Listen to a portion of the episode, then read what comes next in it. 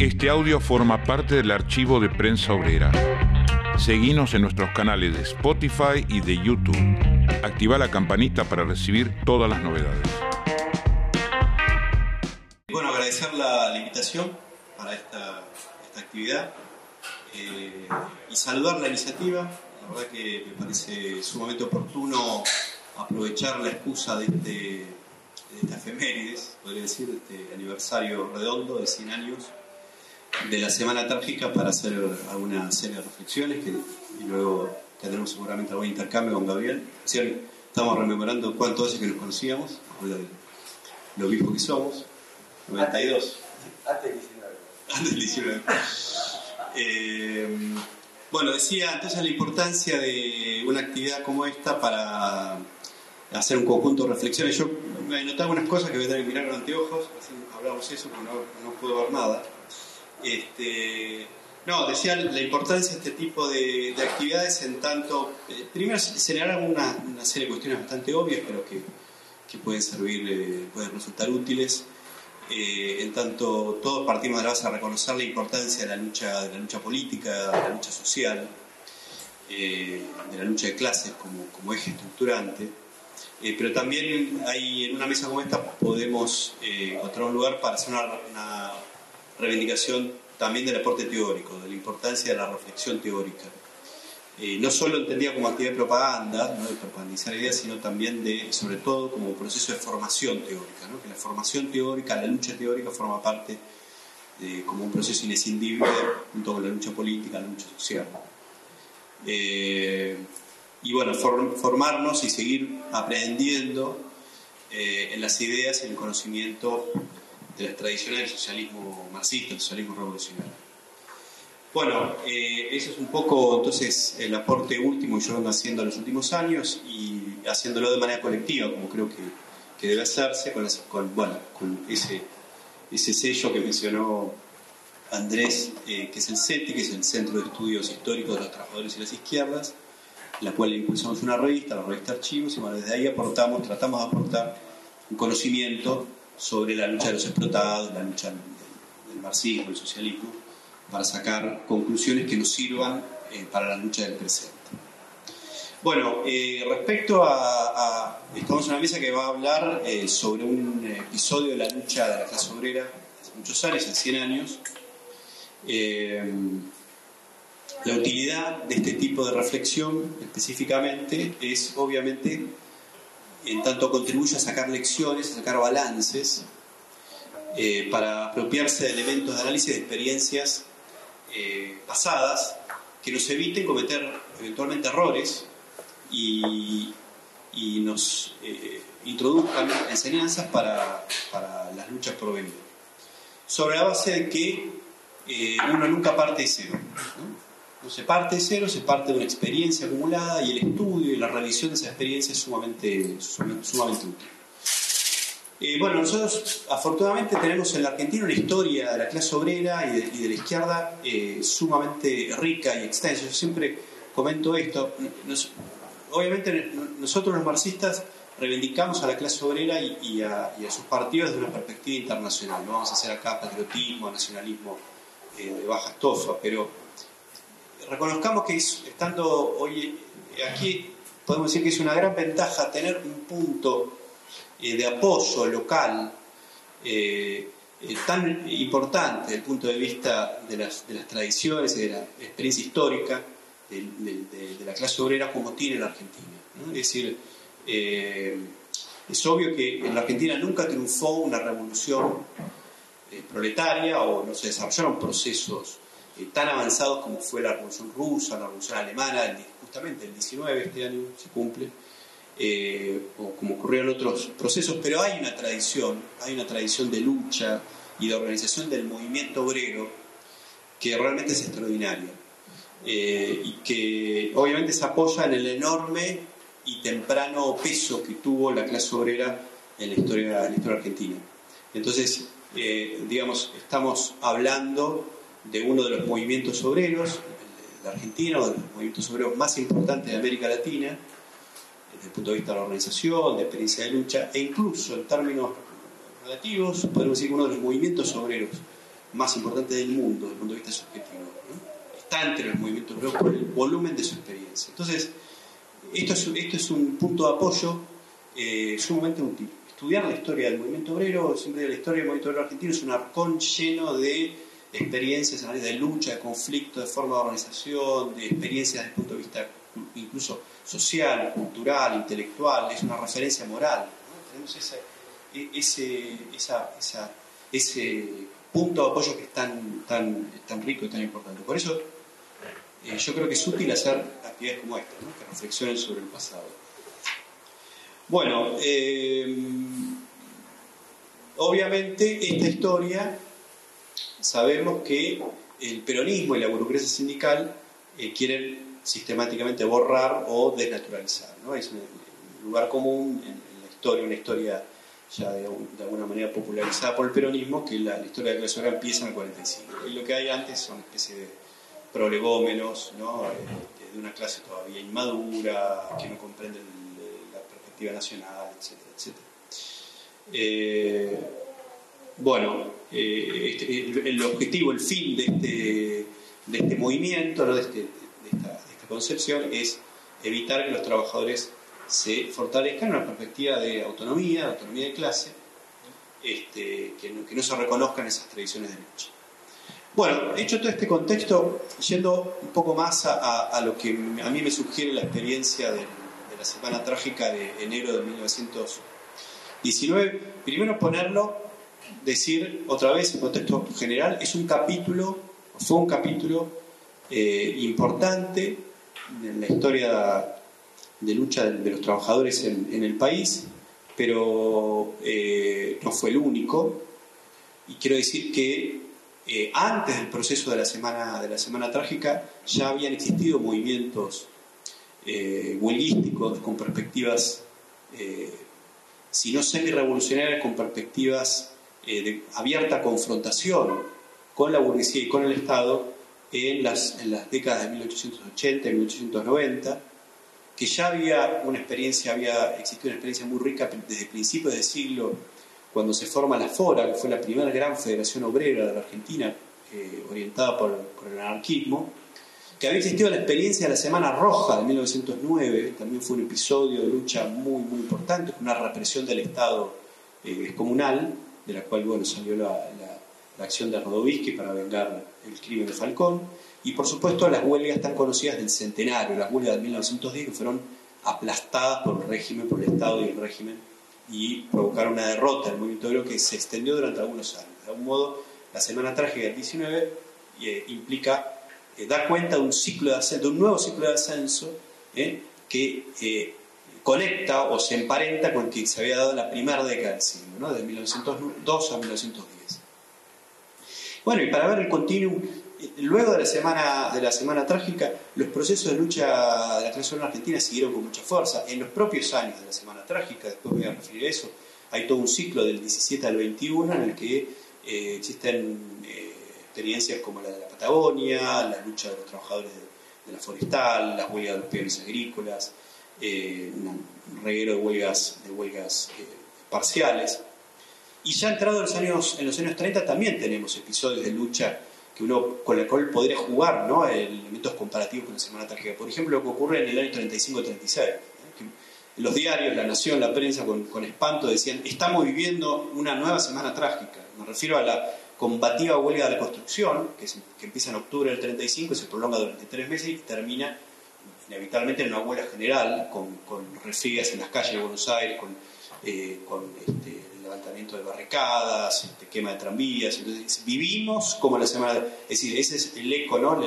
Eh, la memoria de la burguesía y del Estado estaba el eco de lo que había sido eh, aquel espanto de la semana, de la semana trágica del 19.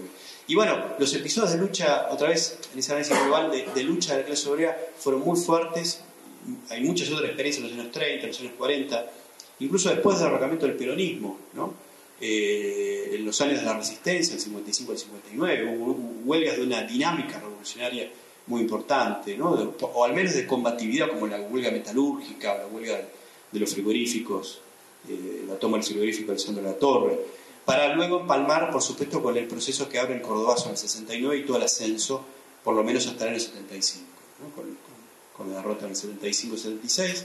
Y bueno, y para seguir las luchas que se abren en los años 80 y 90, que ya son más referidas por nosotros, eh, o el propio Argentinazo en el 2001. Es decir, luchas por el salario, luchas por el trabajo, luchas contra la tercerización, por las fábricas eh, ocupadas o recuperadas. Es decir, en este terreno hay que ubicar el episodio de 1919. ¿no? Estamos hablando de un proceso eh, recurrente en el que podríamos ensayar algunos elementos de comparación para buscar puntos comunes. Ahora, justamente, si buscamos destacar algunas de las características específicas que tuvo la Semana Trágica de, 1919, yo diría que son las siguientes. ¿eh? Hice una anotación de 8 o 9 puntos este, y entonces voy a comenzar eh, examinándolos uno por uno. Lo primero es algo que había referido antes. No, tenemos que perder de vista que la Semana Trágica formó parte de un ciclo o periodo de la lucha de clases en la Argentina. Voy a empezar con el caso de la Argentina que es muy, muy este, detectable eh, entre los años 1917 y 1921. Hay una discusión si en realidad el ciclo no se inicia ya a fines del año 16. Eh, son años en los que uno eh, advierte que hay una agudización muy, muy intensa de la lucha de clases. La Argentina venía de un periodo, una experiencia de ese tipo, lo había señalado antes, del, año 2 al año 10, pero con el centenario se había producido una derrota, y luego eh, esa derrota se ha combinado con cierto mejoramiento, y esto es interesante para ver cómo se calibran los fenómenos subjetivos y objetivos.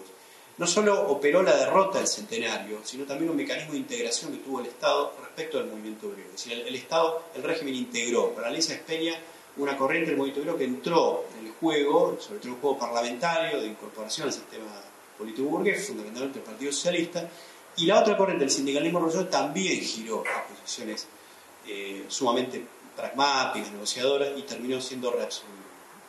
Entonces, un mecanismo de integración, esto es muy interesante, muy importante estudiarlo, conocerlo, un mecanismo de integración, siempre el Estado burgués trata, ¿eh? no solo apela al mecanismo de la represión, eso lo, trata de usar en última instancia, eh, en realidad combina las formas de la represión con las formas de la cooptación. En la Semana Trágica está claro que primaron las de la represión, pero no obstante también la negociación, ¿eh? porque Ligoya mientras mandaba a la policía o aceptaba que el ejército pegué palo, al mismo tiempo abría el curso y recibía a Rosada la dirección de la Fora Novena. Entonces, también calibro. Pero es muy claro que desde el año 12-13 lo central fue el mecanismo de integración, de cooptación de sectores del movimiento. Eso se dio con una situación económica que fue un poco más favorable, de suba de salario real, entonces hubo un atemperamiento de la lucha. Uno, ve la lucha de clases y después ve un momento de activación 1902-1910, del 10 al 13 se este, Digo, hay episodios de lucha, en 1912 una huelga ferroviaria importante, pero en conjunto tiende a, Y a partir del 13, la lucha de clases se estanca en la Argentina por otro factor, que es el problema de la guerra y el efecto que tiene la guerra en la, economía. Es un efecto recesivo muy fuerte, es una crisis económica impresionante, de las peores que hubo en el siglo XX en Argentina, tuvo varias, pero la del 13 al 17 fue impresionante, uno ve la caída del PBI, este, baja salario. Entonces la clase obrera prefería soportar un mal salario a este, ir a una huelga en la cual podía perder el empleo era muy difícil. del 13 al 17, la, lucha de clase se mantiene a niveles bajos por un fenómeno, digamos, distinto al que se produce entre el 10 y el 13. Ahora, ¿qué ocurre a partir del 17? Se, produce la tormenta perfecta, digamos. La tormenta perfecta es que hay cierto desarrollo industrial, manufacturero que absorbe mano de obra, eh, sobre todo esa mano de obra que expulsa al agro, un agro muy en crisis por el efecto de la, crisis económica de la guerra, y entonces el empleo sube, pero el salario real está muy bajo. Esa es la tormenta perfecta que le estalla a Irigoyen. ¿eh? Cuando asume el 16 se encuentra con un escenario en el cual no hay tanto temor al, desempleo, hay a salarios muy bajos. Y además el fenómeno de industrialización, de crecimiento industrial se había hecho con condiciones de trabajo espantosas, de las cuales la fábrica Bacena da cuenta. La fábrica la huelga, el conflicto se inicia en los talleres Bacena, donde en general en la rama metalúrgica, en la rama metalúrgica había, imperaban algunas de las peores condiciones de explotación. Eh, en general eran descarnadas en toda la rama industrial, pero en algunas ramas había habido algún intento de mediación, de avance, no diría de avance de legislación laboral, sino una patronal un poco más benigna. Por ejemplo, en el ramo textil, en la rama textil había empresarios que jugaban con la idea de fomentar los círculos obreros católicos o de dialogar con, los trabajadores. En cambio, en la rama metalúrgica, recordemos el apellido, Bacena, estamos hablando, es una familia patronal de la madre chista repugnante que hay en la Argentina, la que le dio el ministro de eh, Economía Albanía, a Dalbert Krieger Bacena. ¿no? Entonces, eh, el caso de Bacena, la rama metalúrgica, Bacena era una de las grandes fábricas que hay en Buenos Aires, en la zona sur, Pompeya y Patricios, solamente en esa fábrica había cerca de 2.000 trabajadores con condiciones espantosas. Uno ve el pliego de reivindicaciones de la huelga del año 18, cuando estalla el 18, se da cuenta de cuáles las condiciones de trabajo en ese momento en Argentina. No, no solo se pedía por salario, se pedía por el descanso dominical, el fin del trabajo a destajo. Este, bueno, por supuesto no estaba reconocida en lo más mínimo la organización sindical. La organización sindical eh, débil que existía en el sector era de los anarquistas. Eh, se llamaba Sociedad de Resistencia Metalúrgicos Unidos. Era un pequeño sindicato que formaba parte de la Fora Quinto Congreso, la Fora anarquista, no de la Fora Noveno Congreso, sino de la Fora de Orientación Sindicalista. Eh, bueno, entonces estaba enseñando como este primer punto el ciclo 17-21. Todo, todos esos años, esos cuatro años, eh, es un reguero de, conflictos. En general son por salario, porque el salario real había caído mucho, entonces son luchas sobre todo por el salario, en condiciones mejores, porque no hay tanto temor a perder el empleo. El, ciclo se empieza con las huelgas, donde más huelgas hubo, porque era el lugar donde los sindicatos se sentían más fuertes, en el sector ferroviario y marítimo. En la actividad ferroviaria se había montado una organización muy poderosa, la Federación Obrera Ferrocarrilera, la FOF, antecedente de la Unión Ferroviaria, y había logrado tener en buena parte el control del proceso de trabajo, del reclutamiento de empleados, y entonces gran parte de los trabajadores ferroviarios estaban sindicalizados y tenían condiciones para negociar mejores con el Estado y con las empresas. Eh, y de hecho obtuvieron mejoras. Y de hecho los ferroviarios fueron los que mejores sueldos tenían y mejor, o primeras leyes laborales recibieron. Ahí hay una es interesante para ver eh, los procesos de heterogenización en la lucha de la clase obrera. ¿Qué pasa cuando hay un sector, una rama de la clase obrera obtiene algunas conquistas y, inevitablemente surge el peligro del aislamiento, del corporativismo? Es decir, que ese sindicato no luche por, se, sienta digamos, celoso a la defensa de sus conquistas y deje al resto de los trabajadores liberados. Con Moyano y los camioneros lo conocemos de sobra, es, una, eso es un eh, enemigo muy, muy eh, permanente, ¿no? Lo vemos en la Semana Trágica, cuando vemos la actitud reformista, conciliadora de los ferroviarios, tenemos que ver lo que hay detrás de eso, ¿no? Y eso es un, eso es, es un hilo que recorre toda la historia de la obrera en Argentina y en el mundo, ¿no? Cómo lograr que lo que está un poco mejor no, no se repliegue una, una posición conservadora, ¿no? Cerrada, corporativa y dejen en banda al resto de los trabajadores. Bueno, decía, el siglo se inicia con huelgas en los ferroviarios, con huelgas en los marítimos, ya en el año 16 17 hay huelgas muy fuertes en el puerto, en la actividad ferroviaria, y Irigoyen tiende a negociar, ¿eh? tiene que negociar, porque una huelga de los ferroviarios y los marítimos paraliza el movimiento de conjunto de la economía. ¿eh? Una economía agroexportadora no funcionan los trenes, no funciona la descarga, cagaste, es decir, la economía se paraliza. Entonces Irigoyen está más, más pendiente de entregar ¿eh? en el terreno de la negociación y forzar a las empresas británicas que cedan. Eh, en la actividad metalúrgica no, no ocurre, porque la fábrica de acera puede estar 100 años en huelga, porque la, actividad, la producción metalúrgica no afecta al conjunto de la economía. Entonces, en, ese, en, esos conflictos, este, puede, o puede, dejar hacer o puede recurrir, eh, dejar vía libre a la represión, por una razón. Muchos de los trabajadores son extranjeros y no votan. Y eso es un cálculo que está muy presente en el gobierno radical. ¿sí? Entre los ferroviarios y los marítimos había muchos argentinos que votaban, por eso les convenía también negociar con, esos sindicatos. Era la posibilidad, además los sindicalistas, primaba una corriente como el sindicalismo que era apoliticista, entonces, bueno, el negocio era redondo. Negocio podía confiar en que este, estos tipos indirectamente dejaran correr el voto obrero al radicalismo, que existió, sobre todo entre los ferroviarios. En los metalúrgicos, la mayoría eran extranjeros, muchos eran extranjeros. Es la industria actividad manufacturera, metalurgia, textil, de, trabajadores de la carne, había muchos inmigrantes, no votaban, el costo era menor. ¿eh? La represión, bueno, esos tipos no votan. Incluso esto es importante para entender por qué nunca supimos el número de muertos totales que hubo en la Semana Trágica. ¿Sí? Muchos de ellos, sospechamos, eran extranjeros, muchos fueron incinerados, lo dijo Romaris, tipo de la policía. se incineraron los cadáveres, no sabemos el número. ¿eh? Es increíble, es una de las grandes, este, de las grandes que nos queda, de la Semana que no sabemos el número. Pero no sabemos significa que oscilamos entre cifras que van de 50 a 700 con una declaración de la embajada norteamericana que llegó a contabilizar 1.500. Entonces es impresionante la diversidad de cifras. Eso habla también del nivel de violencia que tuvo. pero todavía no llegamos a eso. Está en el primer punto, espero llegar con el tiempo, este, que es el del ciclo. Poner la semana atrás en el ciclo 17 a 21. No perder de vista este elemento. ¿eh? La semana atrás es un capítulo más de un, periodo que se activa con las huelgas metalúrgicas, las huelgas marítimas, las ferroviarias, la de los frigoríficos, la de los petroleros en Comodoro.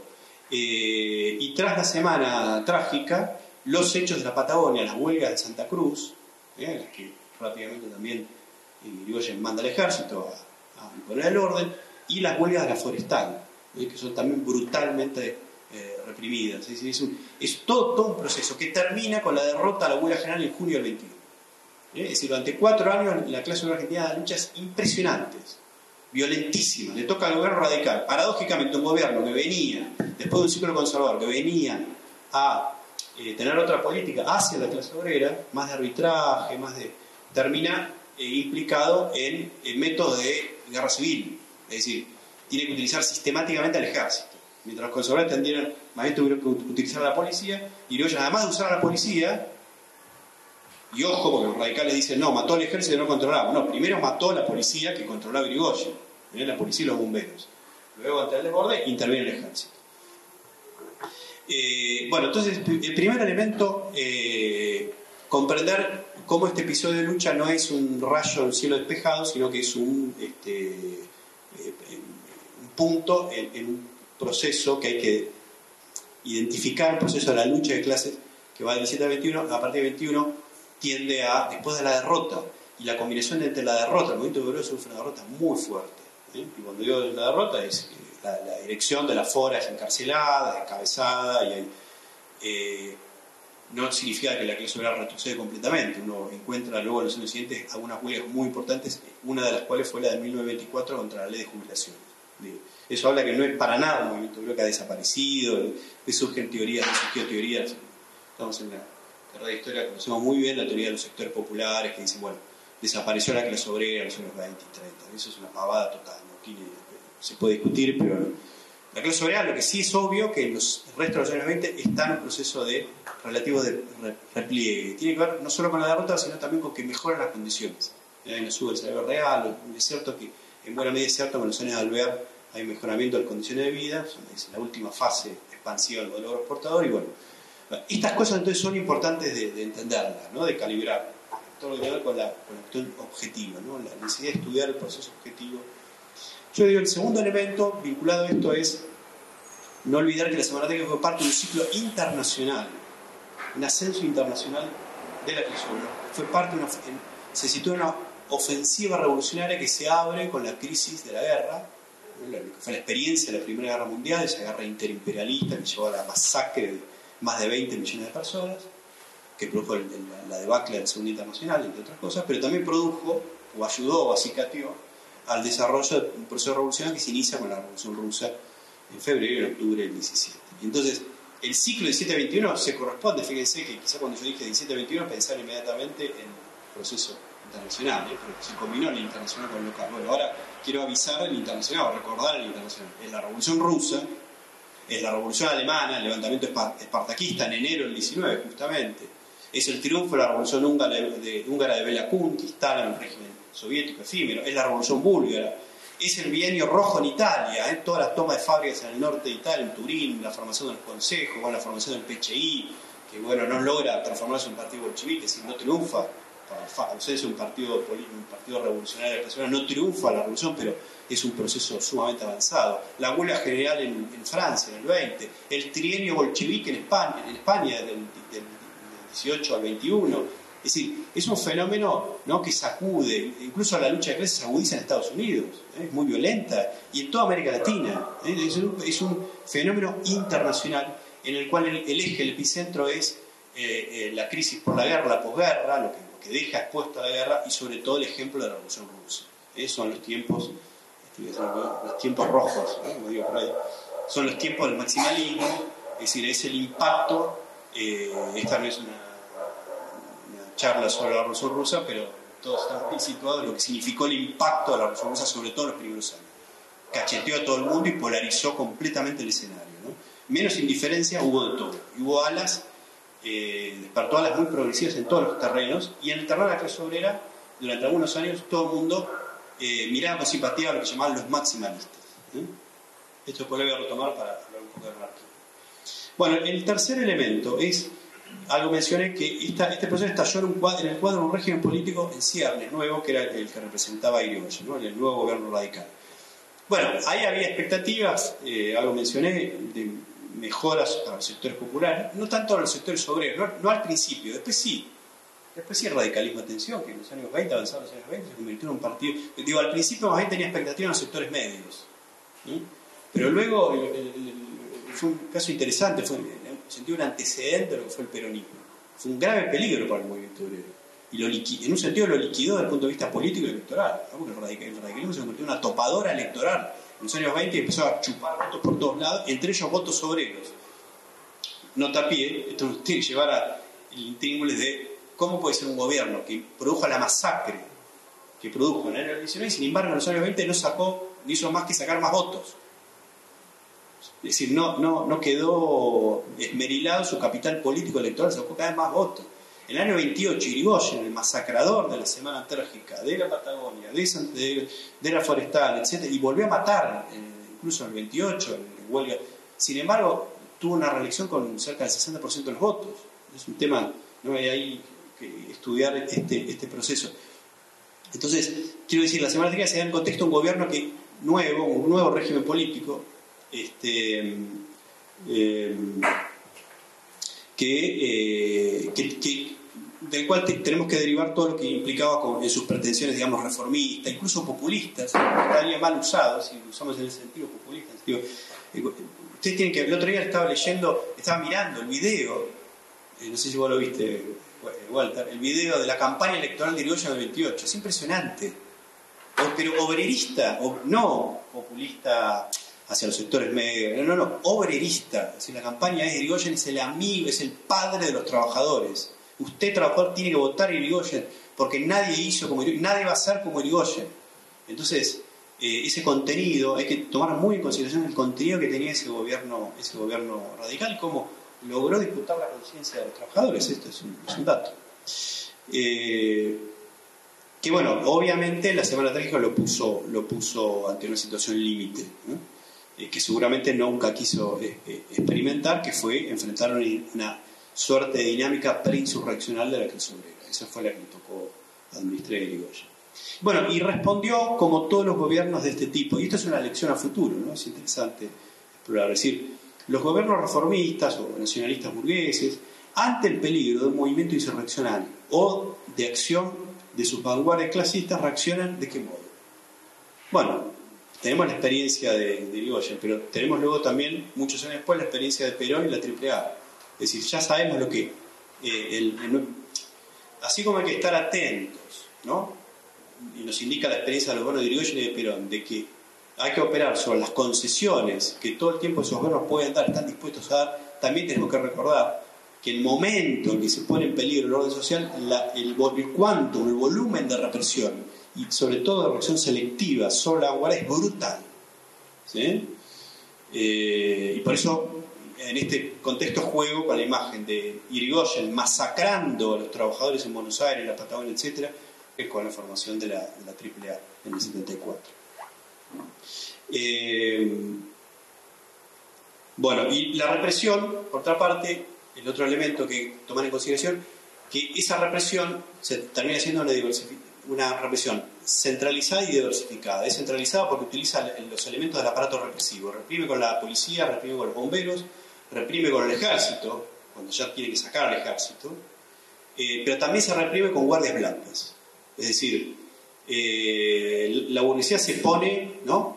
ante el peligro del orden social y cuando considera que, bueno, no, está garantizado plenamente el orden, eh, se, pone, se pone los guantes y se arma y forma una entidad eh, muy entendida en una clave de guerra civil, como va a ser la Liga Patriótica Argentina, que tiene un desarrollo muy importante en los años 20. Ante el peligro obrero, el peligro de la subversión, el peligro maximalista, ¿sí? que además revestido con un contenido xenofóbico, esto es muy interesante, como todo razonamiento reaccionario derechista siempre está el contenido xenofóbico. Ahí el peligro no eran los bolivianos, los paraguayos, eran los judíos. ¿eh? Esto es muy interesante. Eh, el carácter de clase que tuvo el antisemitismo en ese periodo. ¿no? Es decir, el, antisemitismo tiene que ver con la fobia contra, el, eh, contra los, esa porción de la clase obrera judía.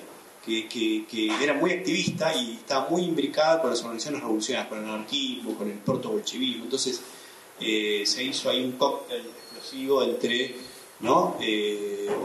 Fracciones de la clase obrera que eran judías, los judíos provenían sobre todo de Rusia, entonces toda esa homologación ruso-judío maximalista, ruso-judío bolchevique, bueno, es decir, el peligro maximalista, el peligro, judeo-bolchevique, es muy fuerte, eh, y sobre eso también, sobre eso también se alimentan estas guardias blancas que, entonces, quiere mostrar cómo en la semántica hay una diversificación de la represión, centralizada en el Estado, pero también hecha desde la sociedad civil, bueno, el cuarto, no sé, tercero cuarto, nunca uno tiene que anunciar cuántos puntos, porque olvida alguno y, no sé, el cuarto creo, es el... Eh, yo diría, todos recordamos cómo empezó la Semana Mágica, mencionamos, porque empezó como una huelga de una eh, fábrica, bueno, importante como Bacena, pero que luego rápidamente desbordó el carácter de lucha sectorial. Eh, no digamos sindical, sería exagerado decir que fue una lucha sindical porque apenas llegó a tener esa dimensión. Además, el sindicato era muy débil en la sociedad. Hay una memoria de un eh, militante anarquista, Laureano Riera Díaz, que era militante, y decía, en la asamblea no éramos más de 50 tipos. La, toda la rama metalúrgica era una, entidad muy pequeña. Llamarlo lucha sindical a esta, es una, es una lucha sectorial, ¿no? muy localizada, eh, que formaba parte además de una fuera del quinto congreso ya estaba débil, eh, pero que sin embargo rápidamente superó el momento de, lucha parcial, de lucha corporativa, para tener un curso de lucha general o global. Es decir, devino pronto una, en una experiencia de huelga de masas. Y esto es algo que se venía debatiendo, es interesante esto, para el año 19, el tema de la huelga de masa se venía debatiendo mucho en el socialismo marxista desde hacía unos cuantos años. Había, es una discusión que había recorrido la Segunda Internacional, después de la crisis revisionista. El tema de la huelga de masa, la huelga política de masa fue un, asunto de primer orden. Eh, la, que tuvo el mérito de señalar con mucha fuerza la importancia de esto fue Rosa Luxemburgo hay algunas discusiones con Kautsky sumamente interesantes, pero sin duda el texto de cabecera es Huelga de Masas, Política y Sindicatos de, Rosa. Luego, por supuesto, lo retoma el bolchevismo, ya el bolchevismo lo había planteado, pero lo, retoma eh, de carácter más programático en la Internacional Comunista, e incluso la discusión de huelga de masas se había discutido en Argentina también. Era una discusión que estaba dentro del Partido Socialista muy fuerte. Por ejemplo, el sindicalismo revolucionario, esta corriente que antes hablamos en el 19, ya está, ha mutado una corriente integrada, negociadora, pragmática, pero había surgido, al principio como una corriente revolucionaria. Era la izquierda del Partido Socialista, que cuestionaba el perfil insanablemente reformista, parlamentarista del Partido de Justo. Decía, bueno, este partido este, es un partido reactivo de la lucha de clase, no quiere la revolución, tampoco quiere la huelga, tiene fobia a la huelga, lo cual era cierto, el Partido Socialista decía, antes, justo, no es que decían, bueno, el último está en la apoyar, pero para llegar a la huelga general hay que agotar todos los recaudos. ¿eh? Y no es el arma fundamental. El arma fundamental es en el Parlamento nosotros vamos a obtener la mejor. La huelga general puede ser un instrumento episódico fundamental para forzar la negociación, pero hay que tener cuidado, ¿eh? porque la huelga puede derivar en, como ocurrió en la Semana Trágica, y por eso el Partido Socialista tuvo la presión que tuvo en la Semana Trágica, que fue, eh, muchachos, eh, este no es el camino, condenamos la represión, condenamos el estado de sitio, no nos ponemos al lado del Estado en este punto, pero tampoco vamos a dejar de señalar el peligro de los revoltosos, ¿no? Hay que tener una, dice por ahí la vanguardia, hay que tener una política prudente, cauta y prudente, ¿eh? está diciendo, sobre todo a los anarquistas que han declarado la huelga general de manera indefinida. Entonces, frente a esto, el sindicalismo revolucionario surge en 1903-1904 ya un poquito más, en el 5 bueno, es, concreta la discusión. Cuando se produce la revolución radical del 5, y el régimen conservador reprime, mete al estado de sitio, al estado de sitio, como siempre ocurre, golpean a los radicales sobre todo golpean a los, trabajadores. Entonces, eh, el, ala sindicalista revolucionaria le dice al PS, es el momento de declarar la huelga general para repudiar el estado de sitio y las medidas antiobreras. Bueno, la dirección del PS no quiere. Eh, ese es uno de los motivos de la decisión. ¿eh? Entonces los sindicalistas dicen, ven, estamos ante un partido podrido, reformista, irrecuperable. La conclusión que sacan los sindicalistas ya lo sabemos. Tiran el niño con... nunca el niño con el agua sucia, con el niño, todo, todo. Es decir, dicen, bueno, en realidad todo partido. Es decir, todo no hay partido obrero. No hay partido obrero. Todo partido no es todo partido burgués. Porque el instrumento de lucha, esto es interesante para ver entonces, quiénes son los que realmente están con posibilidad de dirigir el fenómeno de la Semana Trágica. Miren, la, ecuación que ellos decían. Ellos decían, todo partido, o sea, intervenir en el terreno político es intervenir, en el terreno de la burguesía. El único terreno genuinamente obrero, puramente obrero, es el, terreno sindical. Las únicas organizaciones revolucionarias pueden ser los sindicatos. Debemos solo hacer sindicatos. Y la actividad sindical va a devenir en actividad revolucionaria. El sindicato va, entonces empezamos las formas menores, boicot, sabotaje, huelga, huelga parcial, huelga, general, huelga general, insurreccional, toma del poder por los sindicatos. El partido no sirve, el partido no quiere hacer la revolución, quiere estar en el Parlamento. Claro, fue una respuesta, atención, hoy lo digo rápido, el sindicalismo fue una respuesta a la degeneración oportunista y reformista del Partido Socialista. ¿eh? Tuvo, un contenido progresivo. Trotsky eh, esto lo tuvo muy en cuenta y en Francia, no casualmente, el Partido Comunista francés y luego elementos importantes del trotskismo en Francia surgieron de experiencias sindicales. Trotsky decía, por lo menos son genuinamente revolucionarios. Los partidos socialistas en general ya están totalmente perdidos. Ahora, están totalmente equivocados.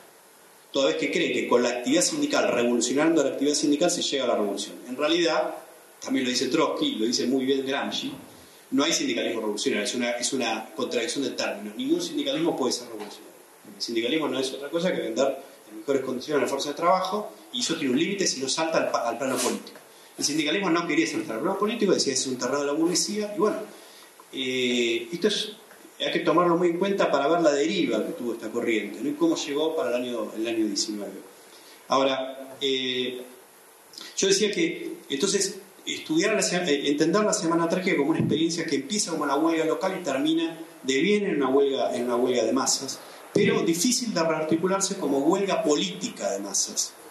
Eh, porque justamente uno de los problemas fue la debilidad en este plano, en el plano político, es decir, su, su inconsistencia, su dificultad para, para, traducirse en el nivel político por la debilidad, sobre todo la debilidad subjetiva, más concretamente di muchas vueltas para decir que no había un partido revolucionario. En Semana Trágica no hubo un partido revolucionario que cause el proceso.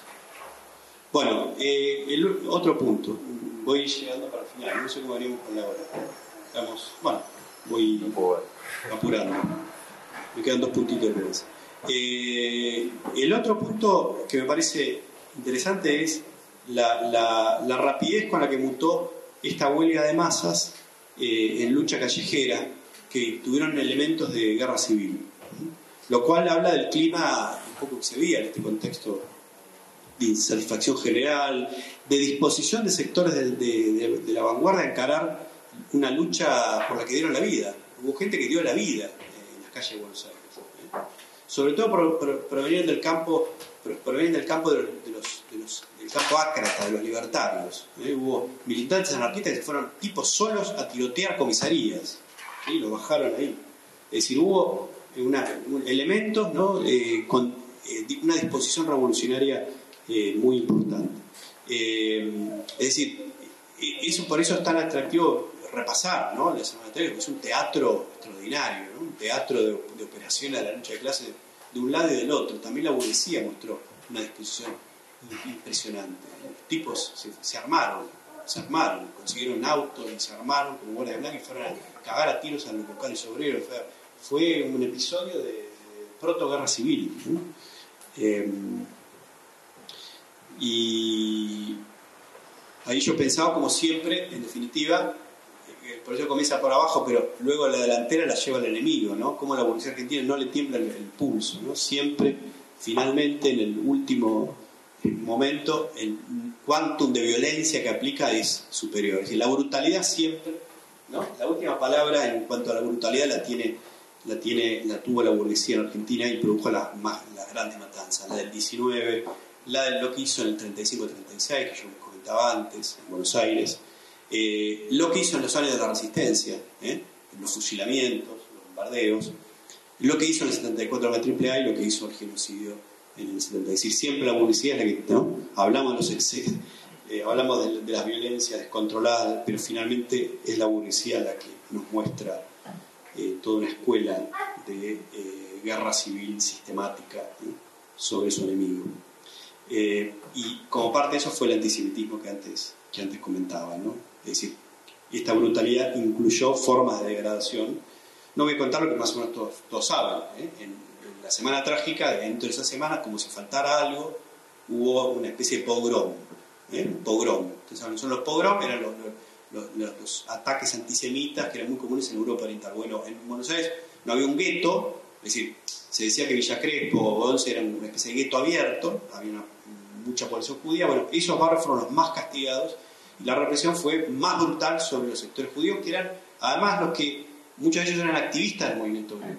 Había un movimiento de los judíos muy importante. Entonces, este, fue espantoso es decir, hubo, hubo eh, cacerías, hubo este, quemas de, asociaciones referidas con la comunidad judía, eh, persecuciones selectivas, torturas, las comisarías se torturaba especialmente a los militantes de la Bueno, eso, eso ocurrió este, y es interesante, siempre lo, lo, comento porque después se hizo común hablar del antisemitismo, asociarlo muchas veces con el nacionalismo peronista. Un momentito, esa, de esa tiene esa, será que cargarla en, la cuenta primero de la burguesía republicana y liberal de la Argentina. Los que fueron antisemitas, que iniciaron eh, el, monstruoso antisemitismo en la Argentina, fueron, hay que mirar a la clase, a la burguesía, a las secciones más representativas de la burguesía argentina y de sus diarios. Hay que hablar tapándose la nariz en el año 18, 19, 20, la nación, la prensa, etc. Porque, otra vez, por un problema de clase, ¿no? es decir, los judíos estaban en el movimiento obrero bueno, y el otro entonces elemento que quiero cerrar, que eh, la semana que fue todo un laboratorio de experimentación de las orientaciones que estaban en juego, ¿no? que fueron, como sabemos, hubo, había tres grandes corrientes, el movimiento obrero argentino y una en surgimiento. Respecto al primero, el anarquismo, este, el anarquismo era, bueno, un movimiento muy heterogéneo, estaban fundamentalmente en la FORA, en la, Federación Obrera, pero también fuera de la FORA, ¿no? justamente tenía un carácter movimentista. Eh, el anarquismo, el balance que nos deja la, Semana Trágica es mostrar una experiencia de lo que puede, todo lo que puede dar, y solo lo que puede dar, y hasta ahí puede dar el espontaneísmo y el movimentismo. Eso es el anarquismo de la Semana Trágica.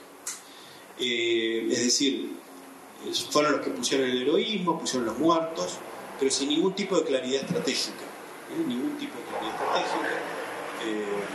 por supuesto, nunca comprendieron aceptaron el carácter político de la lucha revolucionaria, no formaron ni siquiera, no pudieron formar ni siquiera un centro que dirigiera el proceso en esos días, ningún tipo de centro revolucionario, ya no digamos formar un partido, sino ni siquiera formas de centralización, ¿no? Es decir, imperaron todo tipo de taras federativas, descentralizadoras, que hicieron que el movimiento se desgastara en mil batallas que no, no conducían a ningún lado. Eh, la Semana Teca es, es, un laboratorio en ese sentido para mostrar ese punto fuerte del anarquismo, que es su potencialidad combativa, pero su total incapacidad desde el punto de vista político, programático. Segundo elemento del sindicalismo, el sindicalismo revolucionario, bueno, fueron los que tuvieron más responsabilidad. ¿eh? Porque la gran, la gran central obrera nacional no era ya la fuera quinto congreso, que declaró rápidamente la huelga general, pero no dirigía la clase obrera. La clase obrera la dirigía la FORA en el noveno congreso, la FORA sindicalista. ¿eh? Bueno, ellos, eh, la Semana Trágica es también una muestra de lo que era el sindicalismo en el sentido ellos habían, habían surgido propaganda la huelga general y lo que hicieron esos, en esos días fue más bien administrar ese proceso en cuentagotas. Declararon la huelga en solidaridad, pero en realidad como una manera de descomprimir de forzar un poco la negociación mientras negociaban con Irigoyen para luego levantarla rápidamente. Es decir, negociar algunas condiciones, ¿eh? pero eh, mellando el movimiento, poniéndole un chaleco de fuerzas al movimiento, no, no, no teniendo ninguna perspectiva de desenvolverlo, de continuarlo.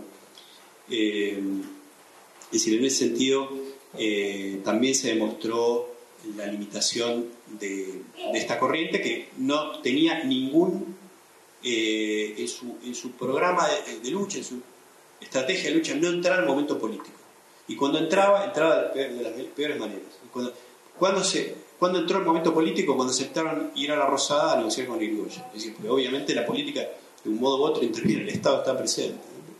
Entonces fueron ellos corporativamente a negociar con Irigoyen y fueron a, negociar el levantamiento de la huelga. El tercer eh, actor, ya estoy cerrando, es, fue el Partido, el partido Socialista. Eh, bueno, el Partido Socialista actuó en esa como era el Partido Socialista. Eh, es decir, partido reformista, un partido sobre la base de primero reivindicar el gran mérito del Partido Socialista, que era que, al menos verbalmente, sostenía la necesidad de un partido de la clase obrera. Es decir, ese era un punto todavía que podía, que merezca la pena que hablemos del Partido Socialista. Era un partido que reivindicaba eh, la necesidad de un partido de la clase. Solo que ese partido era insanablemente reformista y parlamentarista, es decir, solo contaba para el Partido Socialista la lucha de clase en el plano electoral parlamentario. Entonces, el partido no, no, se, no estaba en el movimiento obrero combativo. No es que el Partido Socialista no tenía obreros o no lo votaban obreros, solo que no incidía el momento de la lucha de clases. ¿sí? todas formas de acción directa el Partido Socialista estaba completamente extraño. Y en la Semana Trágica se vio, ¿eh? se, sintió desbordado, llamó eh, al encuadramiento, llamó a evitar la violencia, llamó a evitar los desbordes, condenó la represión, condenó el estado de sitio. ¿eh? Pero rápidamente era una situación, ese escenario de lucha el Partido Socialista lo ponía profundamente incómodo. El escenario que prefería el Partido Socialista que la clase obrera vote ese partido y el partido, sus diputados en el Parlamento se encargaran de, eh, gestionar conquistas a favor de los trabajadores. Bueno, hubo una cuarta corriente, pero eh, era muy pequeña. ya había surgido el ala izquierda del Partido Socialista, el Partido Socialista Internacional, que luego va formar el Partido Comunista. ¿Qué posición tomó el PCI en la Semana Trágica? Este, digamos, em, cuestionó las demás corrientes en términos correctos, es decir, denunció, denunció la represión, eh, llamó a desconfiar del gobierno, del Parlamento, estuvo en los procesos de lucha, tenía algunos cuadros sindicales, ¿eh? pero eh, incluso también apoyó a la huelga general, pero luego el partido no denunció los, el PSI no denunció los excesos, a diferencia del Partido Socialista, no denunció los excesos, pero luego terminó sumándose al pedido de levantamiento de la huelga, es decir, no se desenvolvió como una corriente revolucionaria. Eso habla poco también de las limitaciones que tenía el PCI. No era un partido. Estamos hablando del partido que luego va a pedir el ingreso a la Internacional Comunista y le van a dar reconocimiento como sección, cambia su nombre por Partido Comunista. Pero un partido con, podemos, con, un, un, algo de con consideración, podemos llamarlo un partido proto-bolchevique. ¿eh? Un partido que tenía muchas contradicciones, no en vano eh, venía del Partido Socialista, había ahí herencias muy fuertes no se comportó como un centro revolucionario. Ahora, eso nos lleva entonces, quizá, para ser justo también con, esta evaluación, ya como cierre, a eh, por qué en el 19 este, este episodio tan importante, tan rico, que tantas enseñanzas nos deja sobre la lucha de la clase obrera, no, no pudo triunfar, no, no, no, se pudo desenvolver como eh, un episodio de una revolución, una revolución obrera. Eh, bueno, uno puede decir que hubo cuatro o cinco factores este, centrales. Hubo disposición revolucionaria, ¿no? hubo disposición revolucionaria espontánea en, las masas. Eh, pero bueno, fue eso, fue espontánea, no, sin organización previa y, solo fue de manera efímera.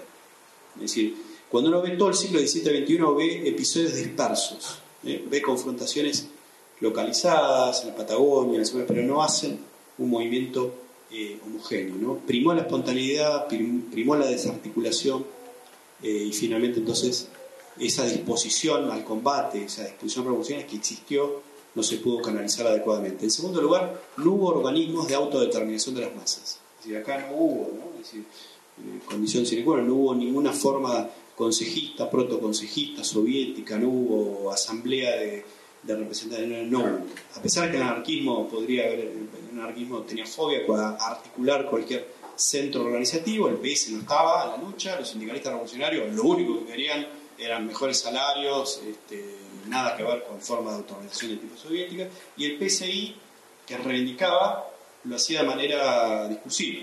¿eh? No tenía tampoco los cuadros eh, preparados para eso, pero no hubo formas de autoorganización y entonces eh, la revolución no, se pudo plantear seriamente la, toma del poder. Tercer lugar, ya lo hemos comentado, no hubo una dirección un partido revolucionario, no había. Después, el PCI, cuando se reconvirtió en Partido Comunista y se insertó en la Internacional Comunista, logró formar parte de la experiencia, pero fue un partido comunista que tuvo, no vamos a hablar acá, tuvo sus peculiaridades, no casualmente luego ese partido este, que tenía una resolución como dirección a Giordi Codovila, este, rápidamente fue los partidos que más rápido se estalinizó y, bueno, no voy a sacar el balance de ese, partido, pero en, la Semana Trágica no hubo en las calles de Buenos Aires un partido revolucionario que ordene el combate ordene en todo sentido, en el momento de avanzar y eventualmente en el momento de retroceder. estoy diciendo siempre que ir para adelante, esto está claro, ¿no? El anarquismo es expresión de eso. No hubo un partido este, revolucionario. Y, en, cuarto lugar, yo diría, la clase obrera aún mostrando, aún mostraba signos de eh, inmadurez o dificultad para constituirse plenamente como sujeto. Es decir, estaba, era una clase todavía muy fragmentada, muy desarticulada, su componente el componente de extranjería, que es un dato, ¿eh? per se no es un dato malo, es un dato dado. Sobre Argentina, en la Argentina era mayoritariamente extranjera, todavía para el 19, sobre todo en Buenos Aires, más de la, eh, yo siempre lo digo, en muchas ramas, este, no es que era una minoría activa, eran la mayoría aplastante. ¿sí? Muchas ramas de la industria manufacturera, el 70 o 80% eran extranjeros. Bueno, articular este, este ¿no? estamos hablando de una, clase eh, con dificultades objetivas para operar ¿no? como sujeto eh, unificado, eh, pero tenía a favor sí un punto que era muy numeroso. ¿no? Es decir, no, no desde el punto de vista numérico, Buenos Aires era para 1919 una ciudad fuertemente obrera. Esto es una cosa que hemos siempre discutido mucho con un ala de la historiografía, que hablaba, ah, Buenos Aires era una ciudad, no era tan obrera, no, era, la principal, era la principal ciudad obrera de América Latina, claramente. ¿sí? Para el año 19 había unos 2 millones de habitantes, la, la, por lo menos la mitad de la población de Buenos Aires era familias obreras. O sea, el componente de la clase obrera tenía potencialidad hegemónica ¿no? y potencialidad de disputar el poder desde el punto de vista cuantitativo. Pero tenía inmadurez, había el propio desarrollo del capitalismo, o sea, que había una industria, bueno, había todavía gran industria, gran industria todavía con carácter artesanal. Eh, es decir, había debilidad del sujeto desde el punto de vista productivo, desde el punto de vista constitutivo, y luego desde el punto de vista subjetivo. Entonces, bueno, juntando todos esos elementos, me parece que todavía la semana trágica, eh, ¿no? estudiar ese, proceso nos permite encontrar elementos interesantes para pensar unas cuantas, unas cuantas cosas, sobre huelga, partido, dirección, espontaneismo, y por eso siempre es interesante volver.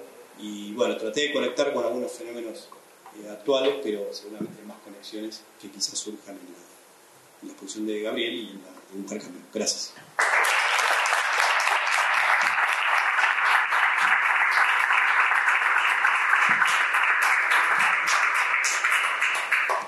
Buenas noches. Eh, ¿Suena más fuerte?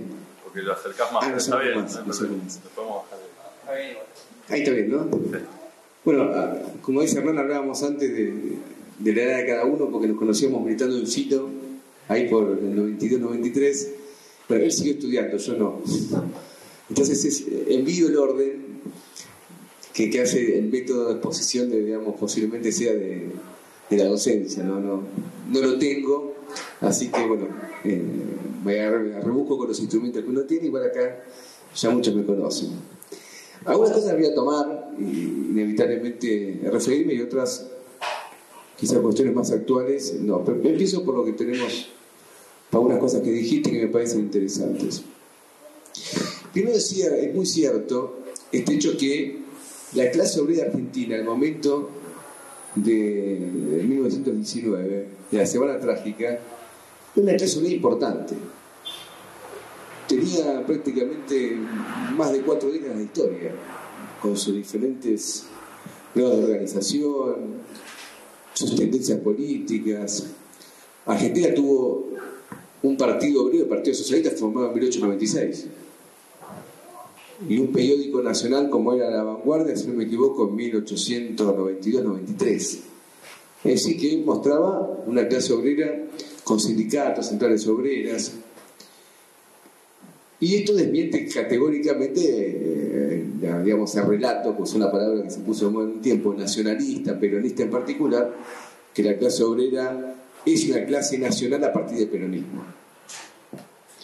Eh, contrariamente a eso, estos Bacena, que acá se comentaban, los dueños de la fábrica, estaban asociados al capital inglés. Es decir, era una fábrica de patrones nacionales y asociados al gran capital internacional inglés, que tenía en ese momento un papel dominante en Argentina. Por lo tanto, la clase, la clase capitalista argentina, si uno quiere, es más extranjera que la clase obrera en muchos casos. La penetración imperialista fue fundamental para montar ramas enteras de la economía, acá se habló de los ferrocarriles, pero inversiones de diversos tipos tuvieron que ver directamente con la penetración imperialista en Argentina, con la instalación de gran capital, que a diferencia del pasado, lo que caracterizaba al imperialismo era que no solamente había un intercambio comercial favorable a una potencia, a una metrópoli, sino que se instalaba directamente, en este caso en Argentina, en los países semicoloniales, capital imperialista para explotar a su favor una plusvalía superior a la que se obtenía en las metrópolis. Y esto pasó en Argentina claramente. Y Bacena era, de algún modo, esa asociación de capital nacional y capital internacional de una manera muy clara. En todos los sucesos que van a transcurrir durante la Semana Trágica, actúa abiertamente la Embajada Británica. Es decir, es un factor activo en las decisiones políticas que se van a tomar. Entonces eh, es importante eh, tomar esto y desmentir, por lo tanto, todo el, relato nacionalista. Y también la clase obrera argentina, que tiene esta historia tan importante, en 1919, como acá dijo Hernán, hay un fenómeno internacional. Y si uno ve todo el siglo XX, el siglo XX va a ver que hay momentos internacionales de irrupción de las masas. Porque del mismo modo que lo tenemos al final de la Primera Guerra Mundial, muy claramente, Hernán enumeró hechos, bueno, obviamente la Revolución Rusa. Eh, ahora estamos, también hemos sacado en Prensa Obrera un ciclo importante de artículos sobre la Revolución Alemana, que aparte es terriblemente contemporánea, porque empieza a fin de 1918 y en, enero de 1919 se dan los grandes acontecimientos.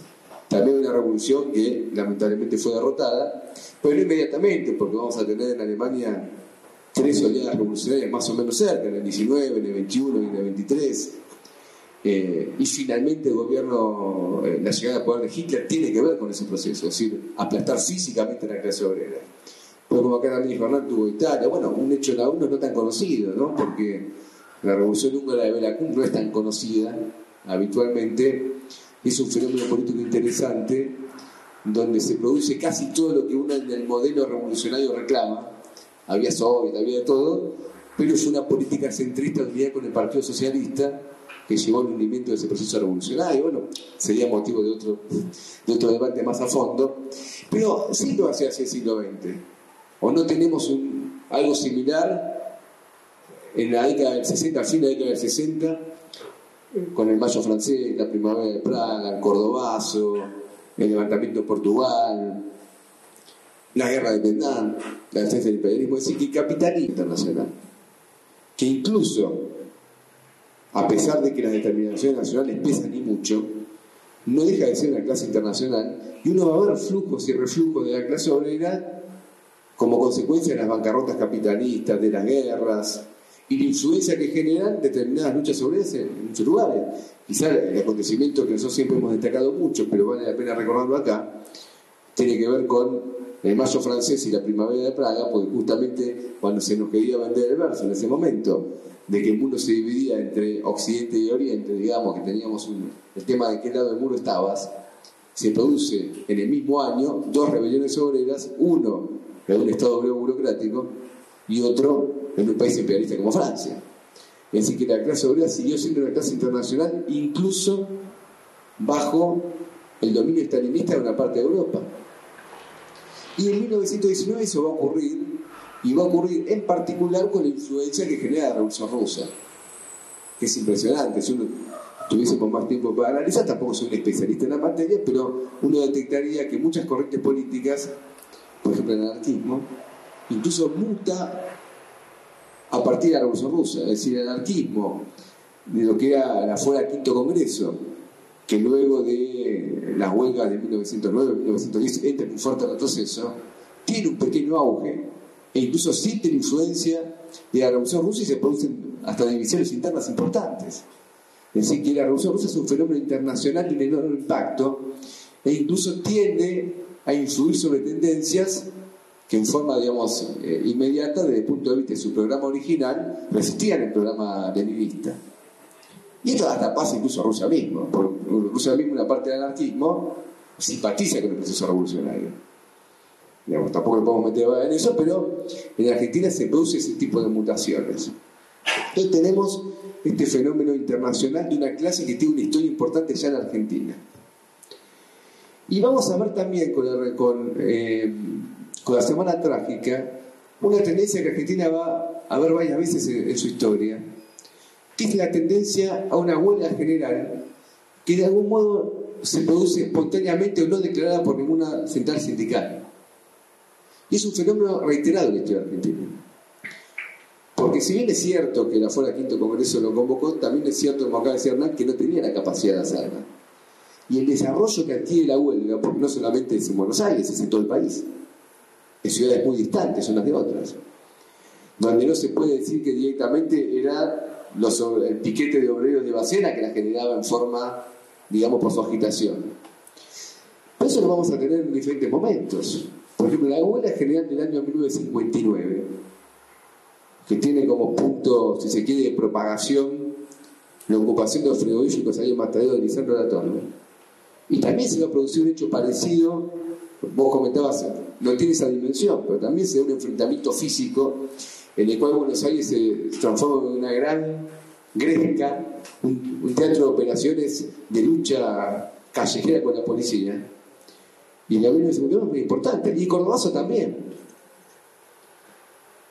Y lo vamos a ver finalmente también en la huelga de 1975, que posiblemente sea la huelga general más importante de la historia argentina, porque tuvo su epicentro en el conurbano bonaerense, y que la CGT declaró la huelga cuando ya llevaba más de tres semanas, y dio lugar a las famosas coordinadoras fabriles, que tuvieron su centro en la zona norte, pero no solamente en la zona norte, también las existieron en la zona sur, en la zona oeste, ¿sí? Por lo tanto, el tema de la huelga general es un tema muy importante, que lo discutimos mucho en nuestro partido, que se puede dar de diferentes modos. Y se conecta con el debate original que tuvo en Alemania, porque en Alemania el debate tenía que ver, y la Segunda Internacional, porque a veces con de Luxemburgo los trojistas hemos sido muy severos. Y hay que colocar el debate en su contexto, porque el leninismo criticaba al luxemburguismo como teoría, porque planteaba la huelga general, pero la, cuestión de la insurrección, definida como arte ya por Marx originalmente, no estaba presente como correspondía, digamos, a lo planteado Rosa Luxemburgo. Entonces había algo de espontaneísmo en esa teoría. Pero Rosa Luxemburgo era terriblemente progresivo, porque ella lo planteaba contra una burocracia sindical que había sido un factor determinante en la degeneración del Partido Socialista Alemán, que negaba la huelga general del mismo modo que la negaba el Partido Socialista Argentino bajo el liderazgo de Juan. Justo.